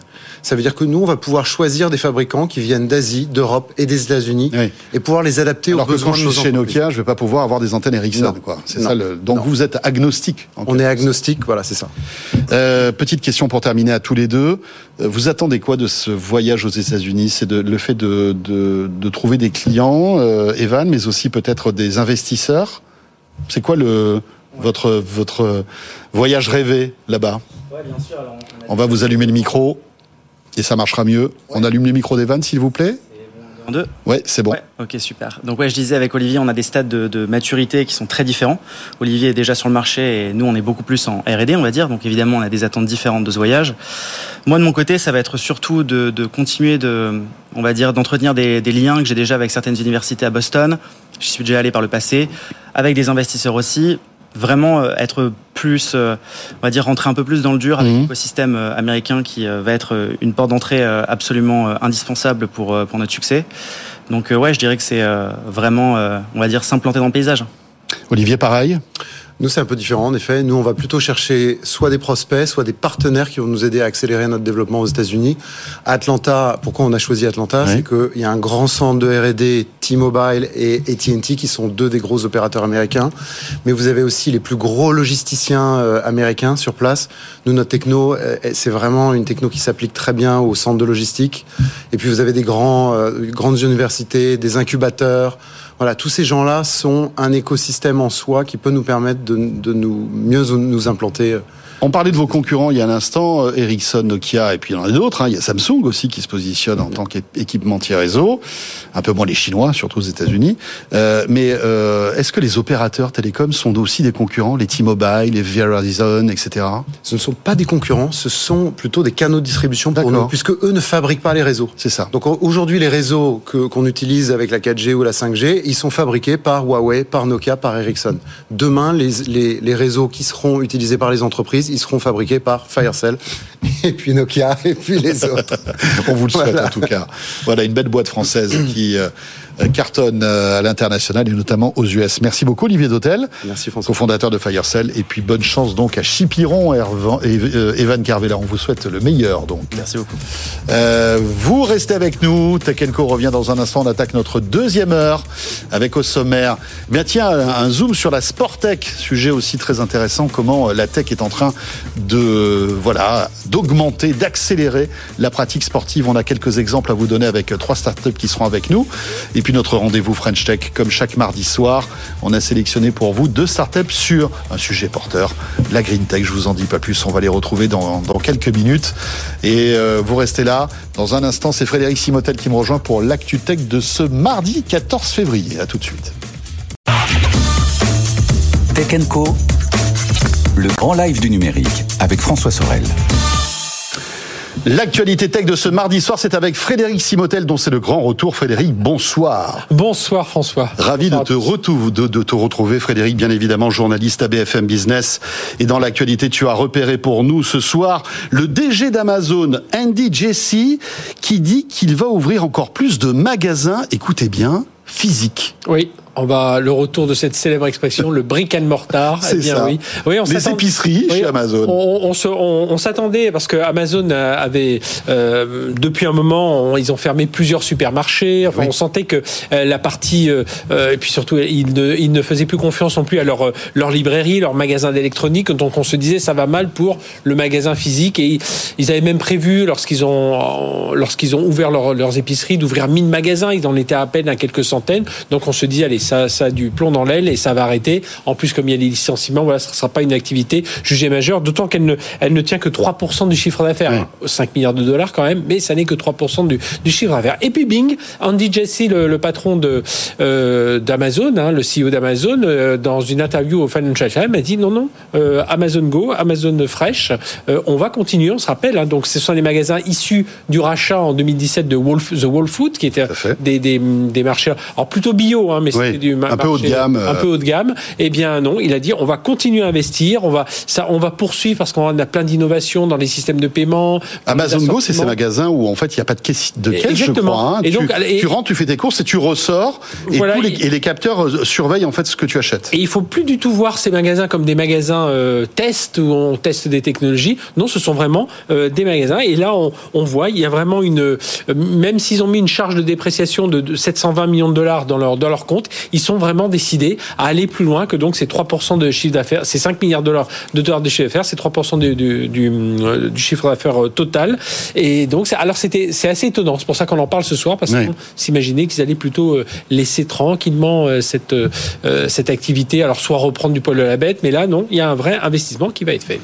Dans l'actualité aussi, c'est Apple qui a décidé de délocaliser une partie de sa production de smartphones de la Chine vers l'Inde. La firme de Cupertino entend ainsi accélérer la fabrication de l'iPhone 14, qui est un peu le best-seller hein, de cette année chez Apple. Mais cela semble être un petit peu plus compliqué que prévu. Voici le reportage d'Alexandra Paget et on revient avec Frédéric juste après. Plus facile à dire qu'à faire.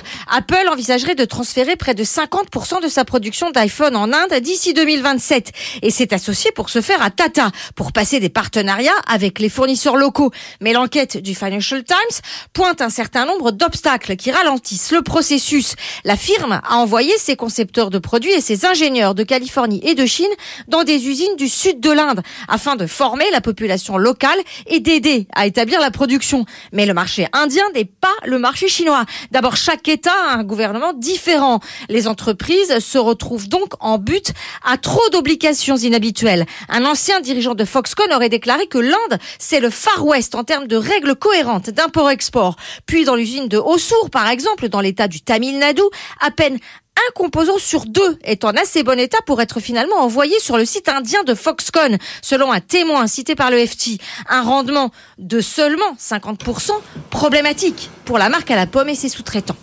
Voilà Fred, c'est vrai que c'est compliqué pour Apple, voilà d'un coup de tirer un trait sur la Chine, mhm. qui ont une excellence en matière de supply chain que n'a pas l'Inde visiblement. oui, et hein. puis on, on, se doute que pour Apple, hein, c'est se diversifier, c'est s'attaquer à un marché qui ne représente que 3% aussi. Hein, mhm. il faut voir être moins dépendant de la Chine aussi. Et, et, rattraper Samsung, Xiaomi qui sont déjà très présents, puis éviter les droits de douane aussi, parce que il y, a, ah. aussi cette histoire des droits de douane. Mais plusieurs défis, on vient, Alexandre Péager vient de le dire dans ce reportage. Le problème, c'est que la logistique n'est pas du tout la même. Les réseaux routiers, les toutes les structures euh, euh, de, de de, navires pour euh, exporter toutes les structures vers les, les aéroports, c'est beaucoup plus compliqué. Euh, L'Inde, en plus, ce sont sept grandes régions qui se parlent pas forcément entre elles, en plus différentes ethnies, etc. Euh, derrière, on a, on a quoi aussi? On a des, des droits du travail qui sont beaucoup moins, enfin euh, on va dire c'est beaucoup beaucoup plus simple quelque part en Chine. Hein. En Inde, on a vu euh, euh, des grèves, on a vu en plus des grèves qui ont été. oui, il y a une instabilité sociale qu'il n'y a pas en Chine. Beaucoup beaucoup plus forte. Et puis je pense que Tim Cook n'a pas envie de voir des ouvriers indiens d'Apple enfin tabassés à coups de coups de bâton par. Non, ce serait pas très bon pour l'image d'Apple. On sait qu'il y a un problème aussi avec les douaniers indiens qui sont beaucoup plus prompts que les Chinois à ouvrir les colis. donc il y a beaucoup de choses comme ça sur ces et toutes ces difficultés euh, euh, voilà de, de bah, purement administrative. Et puis que l'Inde n'est pas prête quoi. Comparé à la Chine la Chine a fait un très grand saut en avant grâce à Apple dans toute la partie logistique dans la partie administrative les droits de douane etc l'Inde n'y est pas du tout. Et ça alors je trouve toujours étrange que des gens comme Apple s'en soient pas hmm. rendus compte. Alors ils, y sont allés à petits pas mais euh, qu'aujourd'hui ils découvrent ça ça m'étonne un peu quand même. Dans l'actualité aussi Frédéric c'est cet avion de chasse qui a volé pendant 17 heures avec une intelligence artificielle. Oui, vous vous souvenez, il y a quelques années, euh, alors c'était en 2000, euh, enfin quelques années, c'était en 2020, c'était un F-16 euh, déjà qui avait aux États-Unis avait été piloté lui par une par une intelligence artificielle et un F-16 piloté par un par un, vrai pilote et l'intelligence artificielle avait gagné 5-0. Donc vraiment plus fort. Donc on voit que l'armée américaine veut continuer à travailler dessus et là ils ont donc fait, voler un avion de combat, avion de combat au sol, un Lockheed Martin. C'est un, un avion entraînement. Hein. Vista X62A, Vista c'est Variable In-Flight Simulation Test Aircraft, donc qui teste plusieurs euh, logiciels de simulation, euh, des algorithmes de, de, de, de, suivi, des systèmes de contrôle autonome. Et puis il a réussi à euh, tenir en vol pendant 17 heures. Donc s'orienter. Alors, il n'y a pas eu de combat à mener, mais il a pu s'orienter. Il y avait un pilote à l'intérieur quand même, j'imagine. Il y avait, il y avait un pilote à l'intérieur, mais voilà, qui surveillait, mais qui restait. Oui, spectateur. Et donc, des capteurs, des solutions de, de, mise à niveau, enfin, de logiciels de, de, très, de très haut niveau. Et qu'est-ce que ça va permettre à l'armée américaine, donc de, continuer à entraîner, à, entraîner, puis aussi de faire des prototypages, des prototypages rapides pour accélérer justement le rythme de développement de l'intelligence artificielle au sein de ces avions, pour accompagner les pilotes d'une part, mais pourquoi pas un jour pour euh, ben, dans une zone de combat euh, y aller sans pilote, y aller purement avec de l'intelligence artificielle. Donc on est vraiment hmm. dans une nouvelle étape qui a été franchie parce que 17 heures euh, une intelligence artificielle qui reste 17 heures aux commandes d'un avion, ça veut dire qu'ils ont quand même pu faire pas mal de tests. Hein. Il s'agissait pas juste de faire des au-dessus de, ah bah, au-dessus cette intelligence artificielle est plus fort que Tom Cruise dans Top Gun, là. Hein. là Je pense, oui. Même à 60 ans. Il n'y a, pas photo.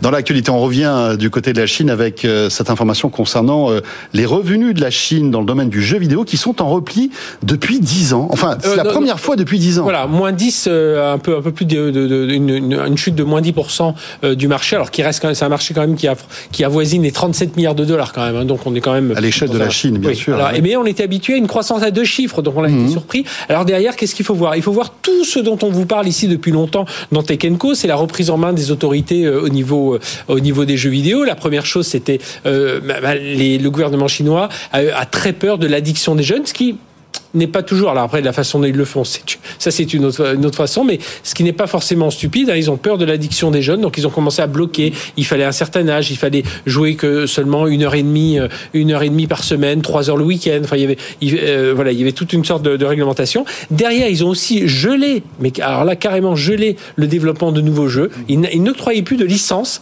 à des, puisqu'il faut une licence officielle pour mettre son jeu sur le marché. Donc là aussi, ça a freiné, ça a ralenti ce, ce jeu vidéo. Et puis là, c'est un peu reparti euh, euh, là, depuis avril 2022, ils ont accordé près de 80 licences à de, nouveaux jeux. Euh, donc le feu vert c'est reparti. Donc on, imagine qu'au prochain, prochain trimestre, ça devrait remonter. Un mot sur OVH Cloud, notre pépite du cloud française, qui prépare et ça c'est très intéressant, sa propre alternative à Microsoft Exchange. Oui, exactement. Alors il l'a bâti sur Zimbra hein, pour ceux qui le connaissent, et puis derrière ils vont aussi chercher sur la plateforme collaborative à partir de l'ex Blade, c'est-à-dire Shadow, mhm. qui avait racheté euh, euh Octave Cloud, et alors Octave Klaba. Et alors ce qu'il faut voir là-dedans, c'est que souvent quand on vous parle souveraineté, on est on est en train de réfléchir sur les infrastructures, sur les datas, mais finalement, est-ce qu'en France, parce que partir euh, en course derrière euh, un Google, un GCP, enfin Google Cloud, un, un, AWS ou un, un Microsoft, c'est un peu compliqué, euh, même pour OVH Cloud, qui a pourtant de solides infrastructures. Mais pourquoi pas, et ça je trouve ça plutôt intelligent, il faut commencer à monter dans les couches. Et cette souveraineté, pourquoi pas aller la chercher dans les logiciels Surtout que, bon, alors il s'agit peut-être pas de redévelopper totalement un Excel et, et, un, et un Word, mais dans la messagerie, dans les plateformes collaboratives, là il y a beaucoup à faire. Outlook à la française. Ce sur quoi il va falloir travailler, c'est avoir cette facilité, cette cohérence. Vous le voyez bien, vous êtes dans Outlook, vous lancez un Teams, euh, vous récupérez un tableau Excel, tout est si facile. On peut ouvrir un Word facilement. Voilà, c'est là où il y a vraiment du travail à faire, c'est vraiment cette fluidité entre toutes ces applications. Mais si on y arrive, je pense que là, le côté souveraineté des couches hautes, ça peut vraiment jouer en, la faveur. On sait que certains, certains ministères, certaines administrations ont demandé de ne plus utiliser des, Outlook oui, oui, oui. Aujourd'hui, il y a des suites, il y a des suites euh, Office en, libre, hein, des suites hein. open source, mais voilà, qui n'ont pas encore cette fluidité de hmm. passer de l'une à l'autre, de mettre de la visio au milieu de tout ça. Donc là, on peut imaginer que Octave Klaba donne un peu le coup d'envoi de, tout ça en disant, les gars, il serait temps de travailler ensemble. Cette couche applicative souveraine, on peut l'avoir et pourquoi pas démarrer avec nous OVH Cloud. Voilà, avec une excellence de qualité, euh, au moins au niveau de, celle de Microsoft. Hein. Il y a du boulot quand même ah aussi. Merci beaucoup Frédéric pour l'actualité de ce mardi soir. Et vous restez avec nous, la suite de Tech Co dans un instant. Je vous rappelle qu'on est là avec vous chaque soir, du lundi au jeudi, 20h, 22h à la radio, à la télé et en podcast. À tout de suite. Tech le grand live du numérique avec François Sorel. Voilà, autre secteur qui est complètement bouleversé par la tech, c'est le sport, bien sûr. Alors on en parle de temps en temps dans Tech Co. Je vous propose de faire un point justement sur la sport tech avec nos trois invités qui nous ont rejoints sur ce plateau. Sofiane Laurent est avec nous. Bonsoir Sofiane. Bonsoir. Vous êtes le PDG de Kobi et vous êtes le coprésident de Sportech FR. Vous allez justement nous dresser dans un instant un petit panorama de ce que représente le sport et la tech en France. Vous allez voir, les chiffres sont très intéressants. Euh, Julien Fabre est avec nous aussi, le président et fondateur de Fab One. Bonsoir Julien. Bonsoir François. Euh, on le voit à votre poignet, vous avez euh, une grosse watch en quelque sorte, mais bon, effectivement, c'est pas qu'une montre, hein, c'est beaucoup plus que ça. Vous allez nous expliquer euh, comment vous arrivez à monitorer les sportifs mhm. et enfin beaucoup de sportifs de beaucoup de disciplines aussi. Euh, et Paul-Antoine Girard est avec nous aussi. Bonsoir, Paul-Antoine. On va parler avec vous d'intelligence artificielle euh, et comment l'IA peut aider les entraîneurs et les athlètes à être encore meilleurs. Euh, finalement. C'est ce que vous faites avec Greg. Euh, Sofiane, expliquez-nous donc, la Sportec en France, qu'est-ce que ça représente avec quelques chiffres. Alors la Sportec en France, on, sort régulièrement une étude, notamment avec Roland Berger, chaque année sur qu'est-ce que le, marché du sport en, France et la Sportec. Aujourd'hui, c'est à peu près 272 millions d'euros euh, de chiffre d'affaires qui est généré par la Sportec française. nous, au sein du collectif, on en représente à peu près 110 membres qui aujourd'hui euh, sont des entrepreneurs de la tech et qui sont sur le marché du sport. Ils peuvent être aussi bien euh, être une fintech qui intervient sur, euh, sur le marché du sport, comme une retail tech sur le marché du sport. Alors, on est très très transverse. Vous en connaissez sans doute certaines, notamment Sorar, qui est voilà le, une des belles licornes. La pépite dans ce domaine. Hein. Exactement, une pépite et qui voilà est aussi la belle la belle figure, on va dire, du, du sport aussi, de la tech française. C'est un peu plus de 2500 salariés aussi qui sont représentés dans notre collectif. Et on, on voit qu'il y a une vraie croissance sur le marché. On en discutait tout à l'heure. On a la Coupe du Monde de rugby cette année, les Jeux de Paris 2024 l'année prochaine. Et eh oui, qui va être un accélérateur en fait de, de toutes ces technologies finalement. Hein. Parce que la France va être une vitrine technologique. Totalement. Euh, dans les télécoms, bien sûr, mais euh, aussi dans les disciplines sportives hein, qui euh, profitent de toutes ces avancées tech.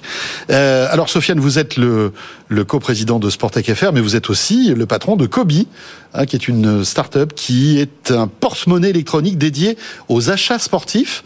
Euh, est-ce que vous pouvez nous expliquer comment ça marche et à qui vous vous adressez? C'est assez simple. Nous, on était parti du constat au départ que bah, le sport, malheureusement, coûtait de plus en plus cher et que c'était un besoin hyper important pour les Français, notamment, on l'a vu pendant, pendant les temps Covid, euh, de pouvoir donner accès à la pratique sportive. Donc, on a créé un porte-monnaie électronique qui permet d'offrir du sport euh, via son employeur qui souhaite donner un budget sport à ses salariés pour qu'ils puissent le dépenser dans ce qu'ils veulent tant que c'est du sport et on vient le gérer pour eux. On travaille également avec des marques qui souhaitent offrir du sport à leurs clients à travers Kobe et notamment financé grâce à leurs achats du quotidien. Et on bosse également avec les institutions publiques euh, qui souhaitent offrir du sport à leurs concitoyens, euh, notamment avec la génération de passe-sport, euh, le passe-sport du gouvernement. Donc nous, on vient tout centraliser sur un seul et même. Et comme il y a eu le passe-culture, il y a aussi un passe-sport. Hein, Exactement, c'est ça. Et donc nous, on centralise tout ça pour faciliter le paiement du sport et agréger un certain nombre de financeurs pour les, les, Français concitoyens qui souhaitent payer plus facilement et moins cher leurs pratiques sportives. Alors vous êtes à Euratechnologie, hein, c'est euh, dans les Hauts-de-France, à Lille, mais vous êtes présent aussi à Paris. Où, en êtes-vous dans, dans, ce, dans, ce, dans, dans, dans votre euh, déroulé, euh, dans la progression en fait de Kobe? Vous êtes un peu une fintech finalement c'est ça, on est, on est une fintech du sport, une sporttech ou fintech. Ouais, on est un peu entre les deux et en fait, on a vraiment développer notre croissance assez fortement sur le produit sur les premières années. Là, on est en forte commercialisation. On a déjà un peu plus de 120 000 utilisateurs partout en France, donc vraiment euh, accessible partout.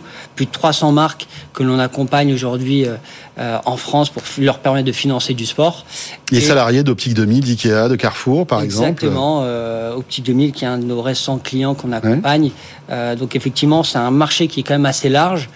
L'objectif pour nous, c'est vraiment le marché français sur 2023 et commencer déjà dès l'année prochaine à se projeter sur l'Europe et voir un peu plus loin en fonction de la croissance de l'entreprise.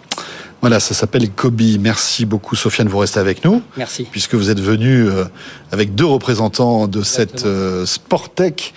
Euh, alors, Julien, euh, Julien Fab, présentez-nous Fab One. Donc, vous êtes vous implanté à Besançon, hein, au, cœur, au cœur du, de ce pôle des microtechniques, euh, et euh, on le voit. Hein, vous avez un produit hardware. Ça, c'est rare pour souligner. Un produit hein. hardware, oui, effectivement. En France, on est plutôt bon dans le soft, et c'est vrai que le hardware, c'est une autre aventure. Et vous, vous vous, vous, vous lancez là-dedans avec donc cette petite tablette accrochée à votre poignet. Tout à fait. Alors, donc moi, je fais beaucoup de sport en extérieur, ce qu'on appelle les sports outdoor. Je suis passionné par le ski, la randonnée, la course à pied. Et je fais euh, également beaucoup de sport avec des devices électroniques. Donc j'embarque toujours avec moi mon GPS, ma montre connectée, ma balise de sécurité, ma GoPro, mon drone, et j'en passe. Donc j'ai toujours avec moi 5-6 objets différents. Et euh, c'est très contraignant à utiliser. Il faut s'arrêter, il faut enlever ses gants, il faut le sortir de ses poches faut penser à les recharger la veille de son activité, il faut savoir les utiliser. Et plus on a de produits, plus il faut penser à recharger tous les produits. Il faut penser à tous les, recharger, les recharger, et puis il faut aussi pouvoir se les acheter. On a à peu près 1500 euros d'équipement dans ce que j'ai pu citer.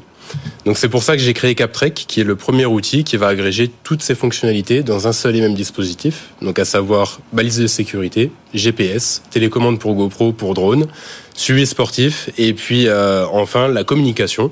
On va, on va pouvoir communiquer d'un produit à un autre, soit par la voix, soit par message texte interposé. Ah oui, donc c'est une vraie petite, euh, une super télécommande GPS, en fait pour tous nos outils que l'on accompagne euh, quand on fait du sport. Mais dites-moi, alors vous, vous êtes un peu un sportif geek. Euh... Je suis exactement ce qu'on appelle, nous, un outdoor geek. Un, un outdoor geek, c'est un marché important. Il y a beaucoup de, de, de, de profils comme le vôtre C'est un marché qui est euh, assez important effectivement en Europe. On est plus de 37 millions de pratiquants outdoor geek à embarquer au minimum euh, un appareil connecté euh, pendant une, une activité. Donc l'idée c'est soit de pouvoir mesurer une performance sportive, soit d'être connecté à un univers donc pour accéder à de l'information pendant son activité en extérieur. Est-ce que votre appareil se substitue à une montre, par exemple, à une Apple Watch, où il vaut mieux quand même l'avoir aussi? Il se substitue euh, à l'Apple Watch dans une pratique outdoor, euh, par contre, dans un esprit un peu plus lifestyle, dans la vie de tous les jours. Oui, c'est un peu. Ça, reste un peu gros. Vous vous baladez pas avec votre truc comme ça tout au long de la journée? Sauf si je suis en station de ski. Non, pour l'instant, je me balade pas avec. Euh, ça doit être une aventure incroyable, non? De créer ce truc euh, from scratch, euh, de tout inventer, le soft, le hardware. C'est une belle aventure. effectivement, vous l'avez bien introduit. Le hardware en, France, c'est un sujet qui est assez particulier. C'est compliqué de lever des fonds parce que c'est un projet qui est très risqué, le hardware. nous, on a brûle pas mal de cash parce qu'après il faut construire. C'est ça. Donc on a réussi à faire les choses euh, de manière un peu différente, c'est-à-dire qu'on a fait une première levée sans nous diluer, donc en faisant appel à des financeurs institutionnels, BPI, notre région, Bourgogne-Franche-Comté, mhm. euh, et puis d'autres types de financeurs comme des, des, banques. Et derrière, ça nous a permis de financer ce premier prototype fonctionnel qui est prêt aujourd'hui à être commercialisé. Et on réalise une nouvelle levée de fonds euh, en ce moment même pour accélérer la mise sur le marché. Donc aujourd'hui, on ne peut pas acheter votre produit. Celui que vous avez au poignet, c'est un proto. C'est un proto Tout qui fonctionne. Est, tout fonctionne à peu près. Il reste encore quelques petites choses à, finaliser, réaliser également l'industrialisation. Et euh, une fois que tout sera prêt, on, pourra livrer les magasins qui nous auront passé commande à partir de la fin 2023. Est-ce qu'on peut arriver à miniaturiser tout ça? Alors pour l'instant, on est sur la version qui est vraiment optimale. On a l'écran tactile qui est vraiment très grand, quatre gros boutons qui permettent de rentrer dans les fonctionnalités. Donc on est vraiment sur la taille optimisée. Et euh, derrière, sur les futures versions, effectivement, on pourra voir pour, pour optimiser la taille. Vous n'avez pas peur d'un Apple euh, qui euh, voilà propose de plus en plus de fonctionnalités sur son Apple Watch, avec l'Apple Watch Ultra qui est un peu plus grande, avec plus d'autonomie, etc. Non, parce qu'on est vraiment sur un usage très différent. On a développé véritablement une interface dédiée avec quatre grands boutons qui permettent de rentrer très facilement dans la fonctionnalité. On a un écran qui est compatible avec ou sans gants. On est sur un produit qui peut se porter au poignet, sur son bras, sur son sac à dos, sur un mmh. guidon de vélo, un guidon de moto. Donc l'idée, c'est vraiment d'avoir un produit outdoor fait pour l'outdoor. Parfait, ça s'appelle donc Cap Trek. Exactement. Merci beaucoup, Merci. Julien. Paul-Antoine, c'est à vous. Euh, autre pépite donc euh, de cette euh, thématique Sportec. Euh, vous, vous avez inventé le premier assistant des coachs sportifs à l'intelligence artificielle, c'est ça? Avec Greg?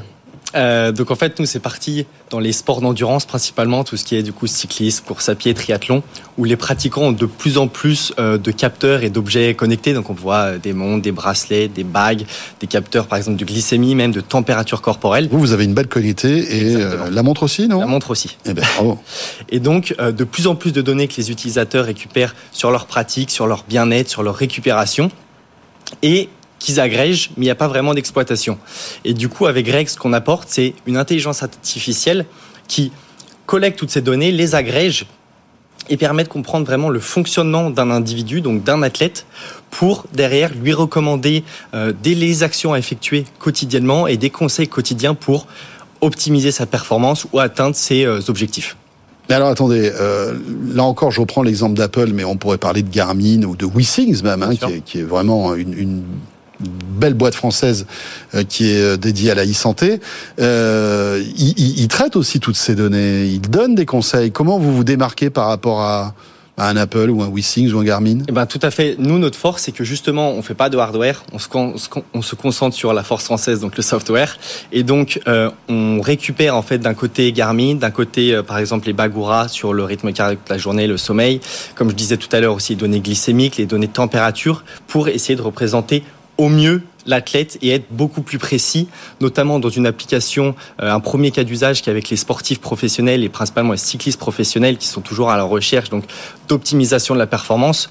Et on a notre euh, première solution, donc Greg Studio, qui est plus dédiée à leurs entraîneurs pour vraiment agréger toutes ces sources de données, les analyser où on a derrière donc des algorithmes de machine learning qui leur permettent en fait d'automatiser certaines tâches et de pousser beaucoup plus loin leurs analyses quotidiennes mmh. et pour euh, dernièrement donc vraiment adapter euh, la préparation et l'entraînement de l'athlète à son évolution, ses coups de moins bien chaque jour et vraiment chercher euh, l'hyper individualisation du suivi et de l'entraînement. Vous vous connectez sur n'importe quel objet en fait alors pour l'instant, on a huit intégrations avec les plus grosses marques disponibles et le but c'est justement après d'aller chercher bah, tous les capteurs qui sont disponibles et que vu que les utilisateurs en ont un, deux, trois, de pouvoir justement bah, les agréger et utiliser la force de tous ces euh, différents capteurs. C'est intéressant aussi parce que ça va affiner les résultats parce que on peut imaginer parfois là, bah, typiquement, vous avez peut-être deux objets qui vont mesurer votre fréquence cardiaque. Exactement. Euh, peut-être prendre celle qui est la plus régulière. En tout cas, je sais pas moi, euh, le fait que vous que vous euh, euh, puissiez comme ça récolter deux données similaires, est-ce que ça vous perturbe ou est-ce que c'est plutôt positif? Alors c'est des applications qui sont différentes parce que la montre ça va être principalement pendant l'activité euh, physique. La bague est pas assez précise du tout. Par exemple, pendant un effort, c'est surtout pour toute l'évolution au cours de la journée et principalement la nuit et le, le, matin au réveil. Vous en êtes où aujourd'hui avec Greg? Eh ben alors aujourd'hui donc on a créé la société il y a une grosse année, avec une première année vraiment concentrée sur la R&D et le développement euh, de notre produit. Entraîner votre IA, etc. Exactement. Et, euh, et, depuis euh, quelques semaines, nous avons commencé la commercialisation donc auprès euh, d'entraîneurs et euh, de sportifs professionnels et donc d'équipes cyclistes professionnelles principalement, avec un but du coup pour 2023 d'accélérer cette commercialisation et de continuer surtout notre, euh, notre développement de technologie et l'intelligence artificielle qui est, euh, qui est derrière. Que pour les pros, ou si par exemple je suis un sportif, euh, on va dire, confirmé, euh, je pourrais utiliser à terme votre technologie?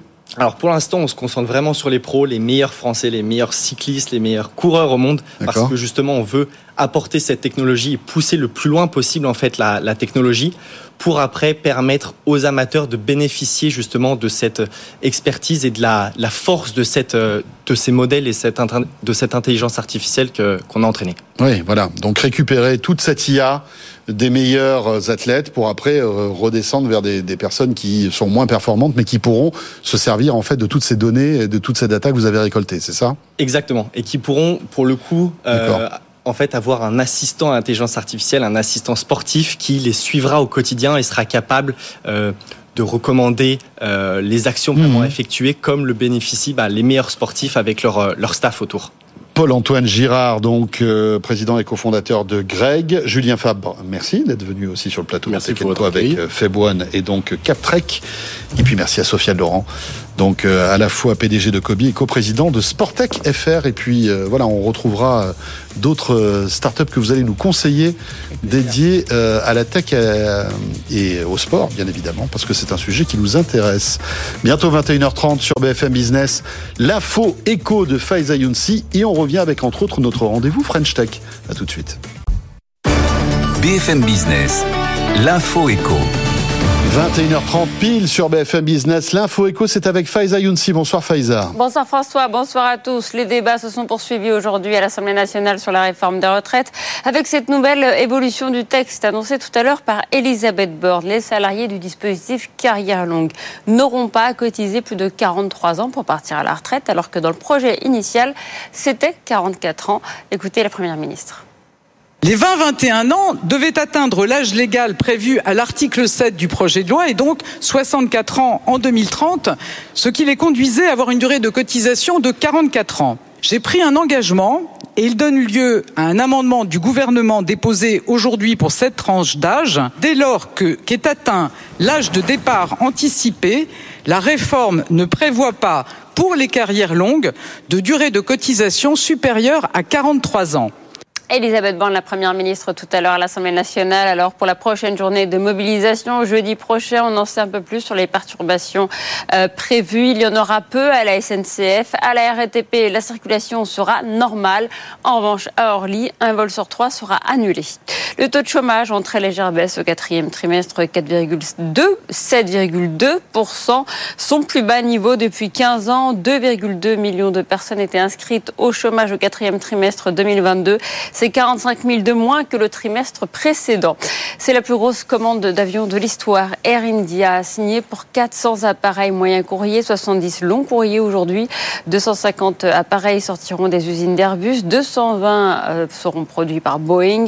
Euh, c'est un contrat à plus de 100 milliards de dollars prix catalogue. La compagnie aérienne Air India, privatisée l'an dernier, va accompagner la forte croissance attendue du marché indien.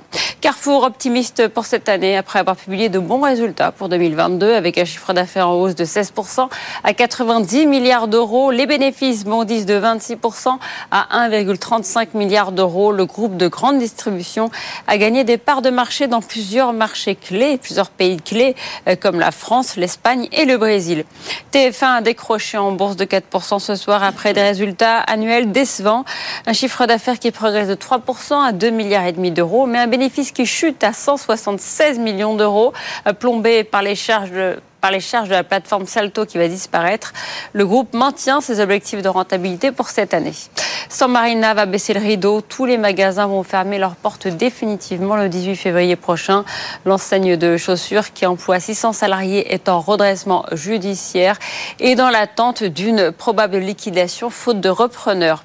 Pharrell Williams, nommé aujourd'hui pour succéder à Virgil Abloh chez Louis Vuitton. Le musicien américain va devenir le directeur artistique des collections Homme. Sa première collection sera dévoilée en juin prochain lors de la Fashion Week Homme à Paris.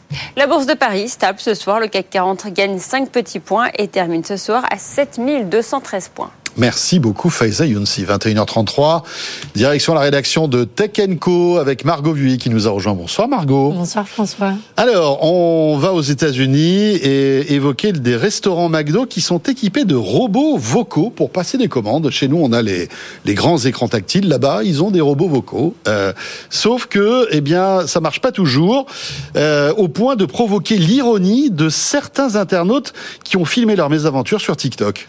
Oui, en effet, tu le dis. Euh, François, ils sont plus avancés que nous. Ils ont euh, carrément des, robots euh, vocaux là-bas. et donc, concrètement, le client fait sa commande à haute voix. Sauf que les robots ne comprennent pas forcément toujours bien ce qu'on leur demande. Une note à plusieurs centaines de dollars, neuf thés glacés au lieu d'un, ou encore du beurre et du ketchup à la place d'une glace. donc on peut effectivement dire que ces robots ne sont pas toujours très efficaces. Et en fait, en 2019, McDo a installé 700 de ces robots aux États-Unis. Et sur TikTok, eh ben, les moqueries sont devenues euh, clairement euh, virales. Dans une vidéo de conductrice hilar, puisque sur l'écran, la, la machine, sur la machine, la facture gonfle jusqu'à une centaine de dollars. Ça fait cher le McDo quand même. Oui, quand même, ça, ça devient euh, assez élevé, même si on peut être fan de McDo. Et on peut lire en légende le robot devient fou. Autre exemple, un dialogue de sourds entre une cliente et le robot. La cliente commande une glace et le robot lui affiche du ketchup euh, et du beurre avant de lui demander tranquillement si elle souhaite commander autre chose.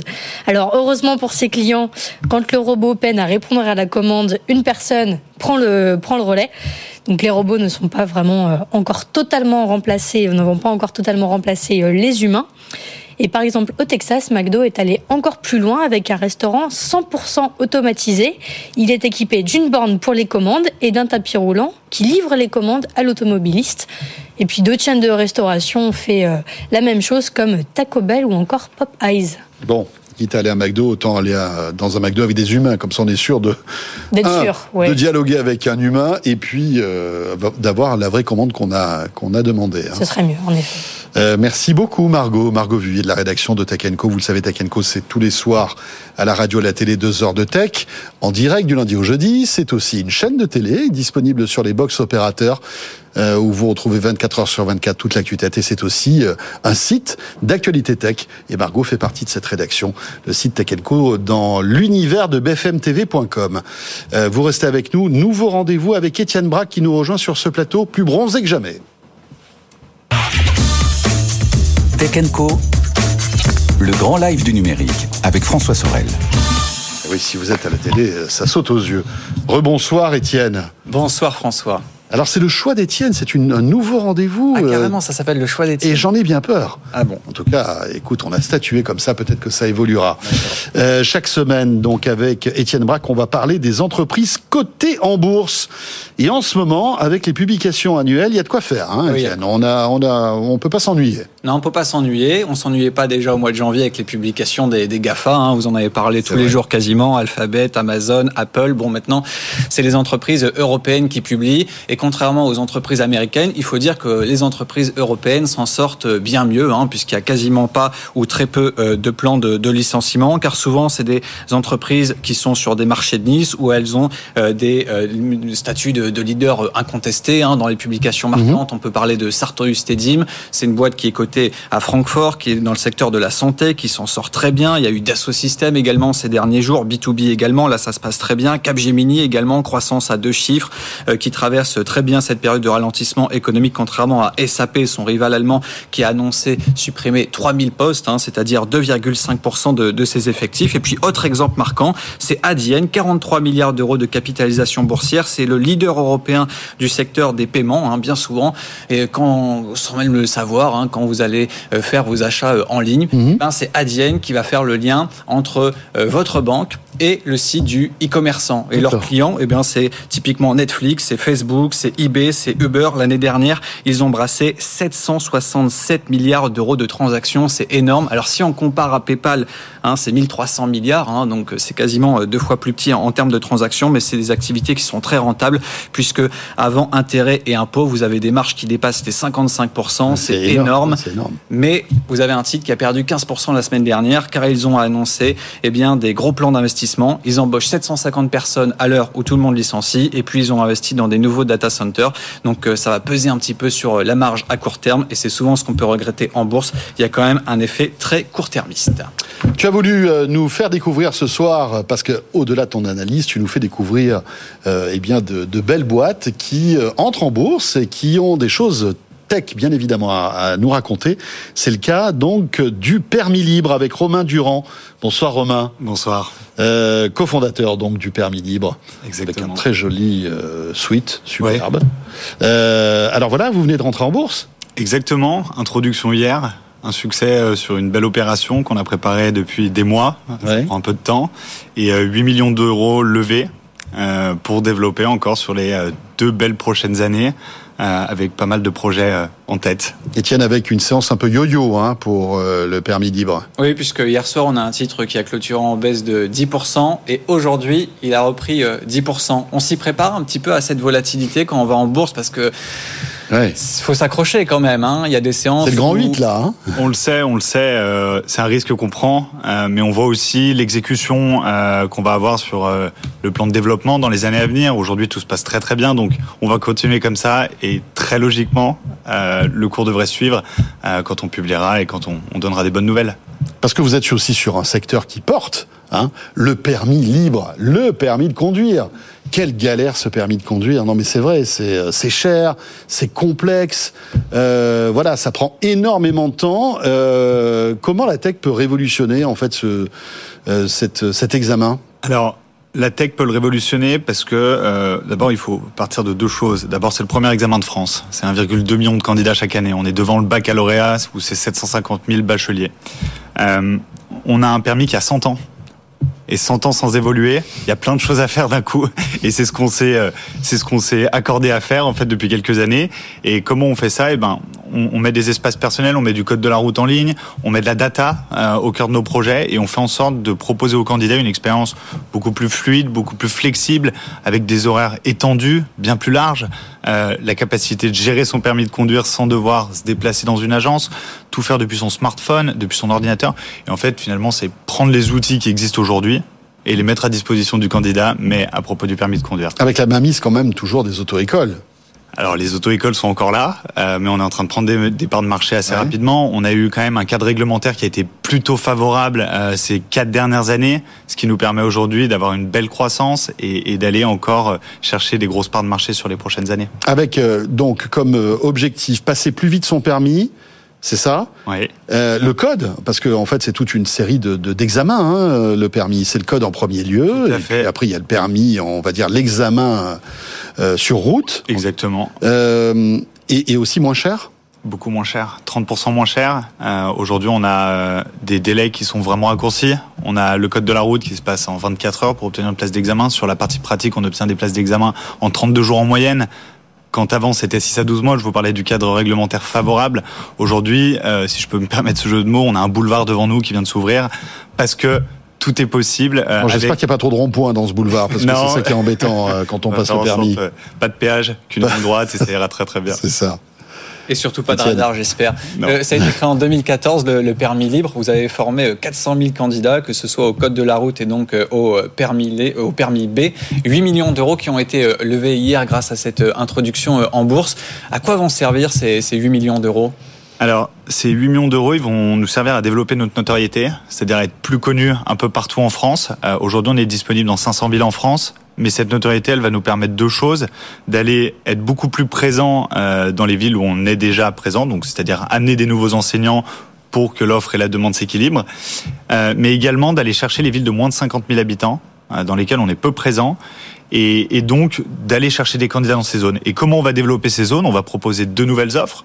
La conduite accompagnée, c'est 30% du marché, et c'est une formation qui est plébiscitée dans les villes de moins de 50 000 habitants, en zone rurale, semi-rurale, en périphérie des grandes villes. Mmh. Et pour les grandes villes, pour continuer de mailler, là on va proposer, et, et ça va revenir vers votre question, une conduite accélérée.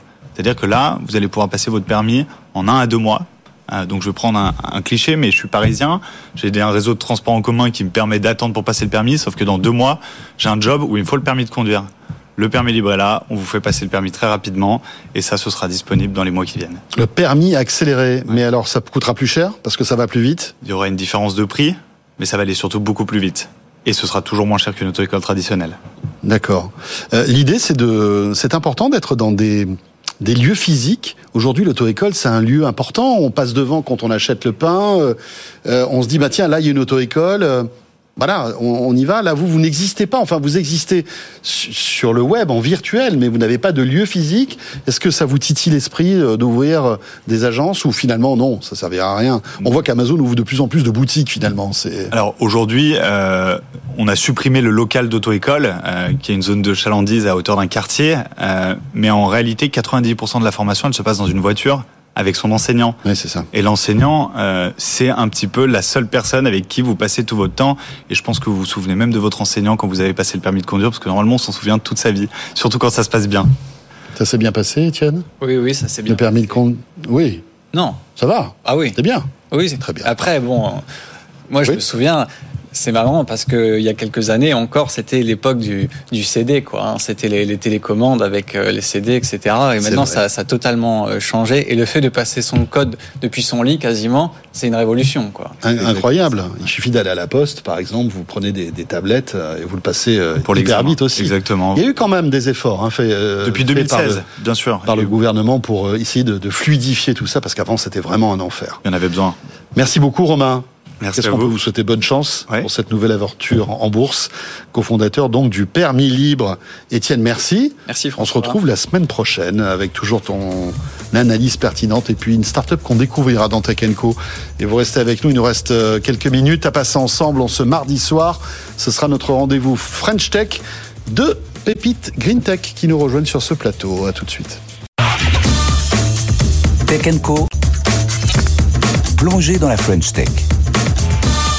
Le retour de Tech Co sur BFM Business, notre rendez-vous French Tech avec euh, deux euh, belles boîtes euh, justement qui œuvrent pour l'environnement grâce entre autres à l'image satellitaire et puis à l'intelligence artificielle.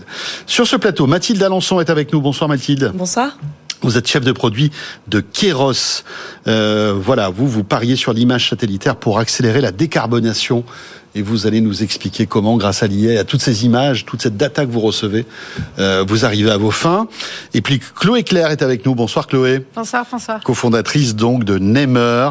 Euh, et vous mettez en fait toute votre data au service de la transition écologique, notamment pour les bâtiments, je crois. On va rentrer dans le, dans le détail dans, dans une minute, mais on va euh, commencer par vous, Mathilde. Présentez-nous Keros, s'il vous plaît, avec ces images donc satellites que, que vous récoltez euh, depuis la Terre. Et, euh, et bien voilà, après c'est le début de l'histoire pour vous. Tout à fait. Alors euh, Keros est le leader aujourd'hui mondial de l'intelligence environnementale par satellite. Et nous avons donc trois grandes missions. La première qui est de réduire les émissions de gaz à effet de serre, en particulier le méthane et le carbone. En deuxième mission, c'est celle de protéger les populations, les écosystèmes contre les risques climatiques. Et enfin, notre troisième mission, c'est eh bien de suivre la transition énergétique. Alors, expliquez-nous euh, chaque point important. Donc détecter, euh, voilà, on va dire les émanations de polluants euh, comme ça depuis l'espace. Comment vous faites en fait? Là encore, c'est des analyses d'images. Euh, et grâce à l'IA, vous arrivez à détecter euh, des fumées, des émanations, des choses comme ça? Alors c'est ça. On a développé aujourd'hui une technologie qui est tout à fait innovante et qui va vraiment changer la donne pour mesurer ces émissions de méthane et de carbone. Mhm. On a établi un partenariat technologique avec euh, aujourd'hui les Nations Unies et la manière dont ça, ça se passe, on utilise alors les imageries satellitaires de l'Agence spatiale européenne qu'on va traiter, qu'on va analyser. On arrive à détecter, quantifier, attribuer ces sources de méthane. Ensuite, on transfère l'information aujourd'hui aux Nations Unies qui demain va pouvoir informer les gouvernements, les entreprises afin qu'elles puissent prendre des mesures pour réduire ces fuites euh, énormes de méthane. Oui, parce que finalement, c'est un peu une zone floue, tout ça. Hein Tout à fait. Euh, même Et, une euh, entreprise ne sait pas qu'elle va, euh, enfin, elle doit le savoir, mais elle va peut-être pas forcément communiquer. Vous, vous êtes un peu, euh, voilà, la vigie de là-haut. Vous, vous, là, là, compliqué de, de, de se masquer de, et de se cacher en quelque sorte. Alors, c'est c'est vrai, et c'est aussi un point important, c'est que cette technologie, elle n'était pas possible, et ces mesures n'étaient pas possibles il y a quelques années encore. Donc, c'est c'est très récent, Ouais. c'est très innovant. Et aujourd'hui, en fait, on donne les moyens aux décideurs publics et privés vraiment de prendre ces actions-là. Ce qui n'était pas le cas auparavant, où les entreprises faisaient du self-reporting. Voilà, donc il y avait un biais, bien sûr, qui était introduit. Aujourd'hui, nous avons des données qui sont transparentes, indépendantes et fiables pour la première fois. Quels sont vos clients Alors, vous, vous parlez des gouvernements, mais est-ce que les entreprises aussi font appel à vos services Bien sûr. Alors, on a beaucoup d'institutions financières, des banques, des, euh, des investisseurs, des asset managers qui cherchent aujourd'hui à décarboner leur portefeuille, qui cherchent à calculer l'empreinte environnementale de leurs actifs.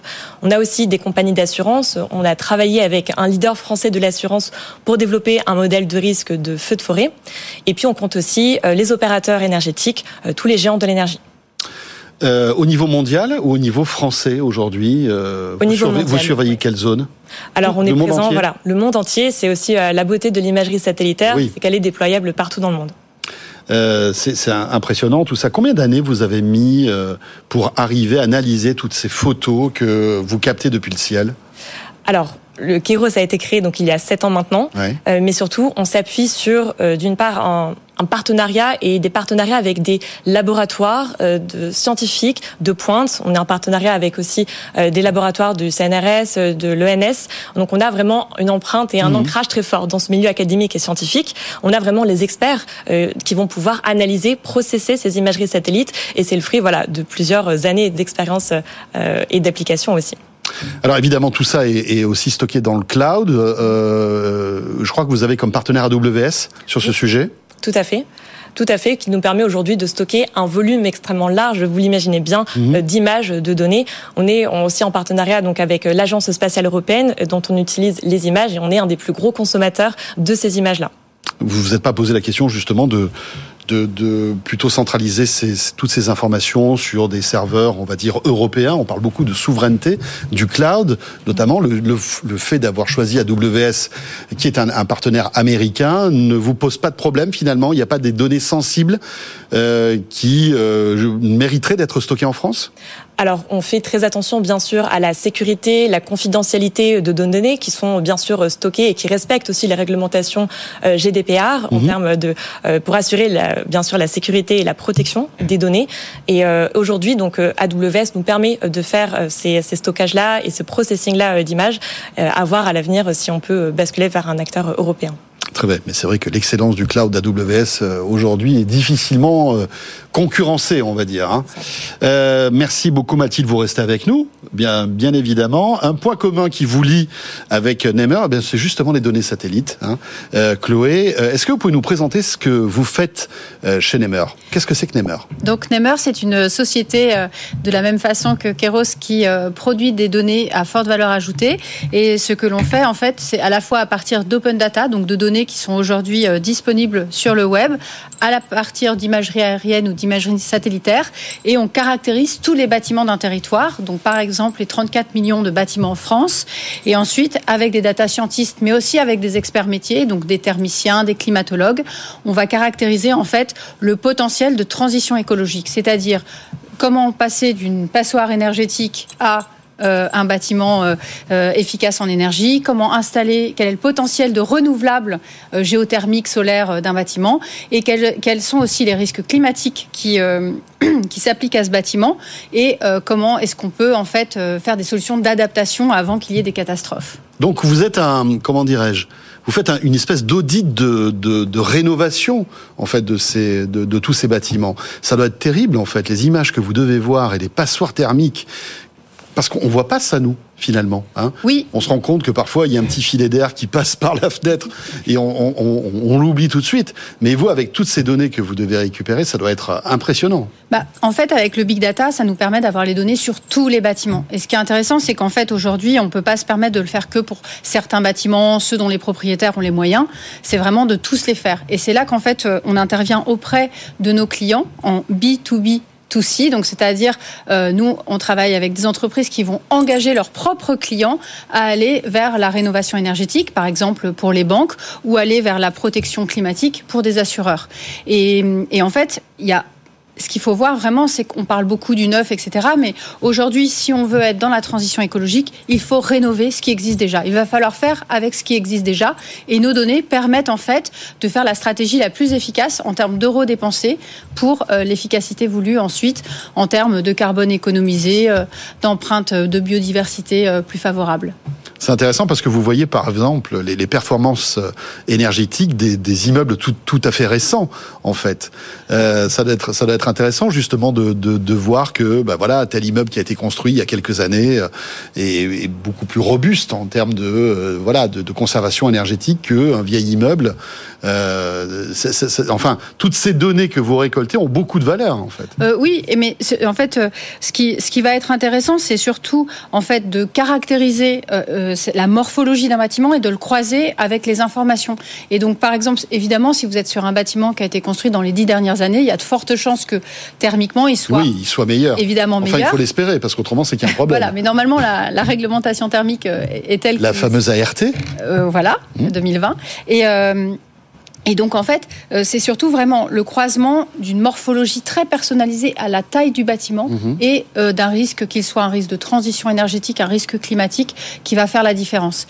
Et surtout, euh, nous on est là pour aider le passage à l'action. Bien sûr, il y a la do donnée et de nouveau, comme Keros, on a euh, des partenariats académiques, des trucs hyper compliqués, mais à la fin, on livre ça dans des plateformes très très simples puisqu'elles sont pour le citoyen, pour l'utilisateur final. Que tout le monde peut lire en fait ces résultats. Exactement, et surtout en trois clics vous avez tout de suite un audit de votre maison, de votre appartement, qui vous dit tout de suite, voilà, en gros, on pense que vous êtes tel DPE, on pense qu'il y a tant de travaux qu'il faudrait faire pour passer dans la zone euh, verte, on va dire, et vous voulez-vous en savoir plus, et vous pouvez ensuite, évidemment, dérouler.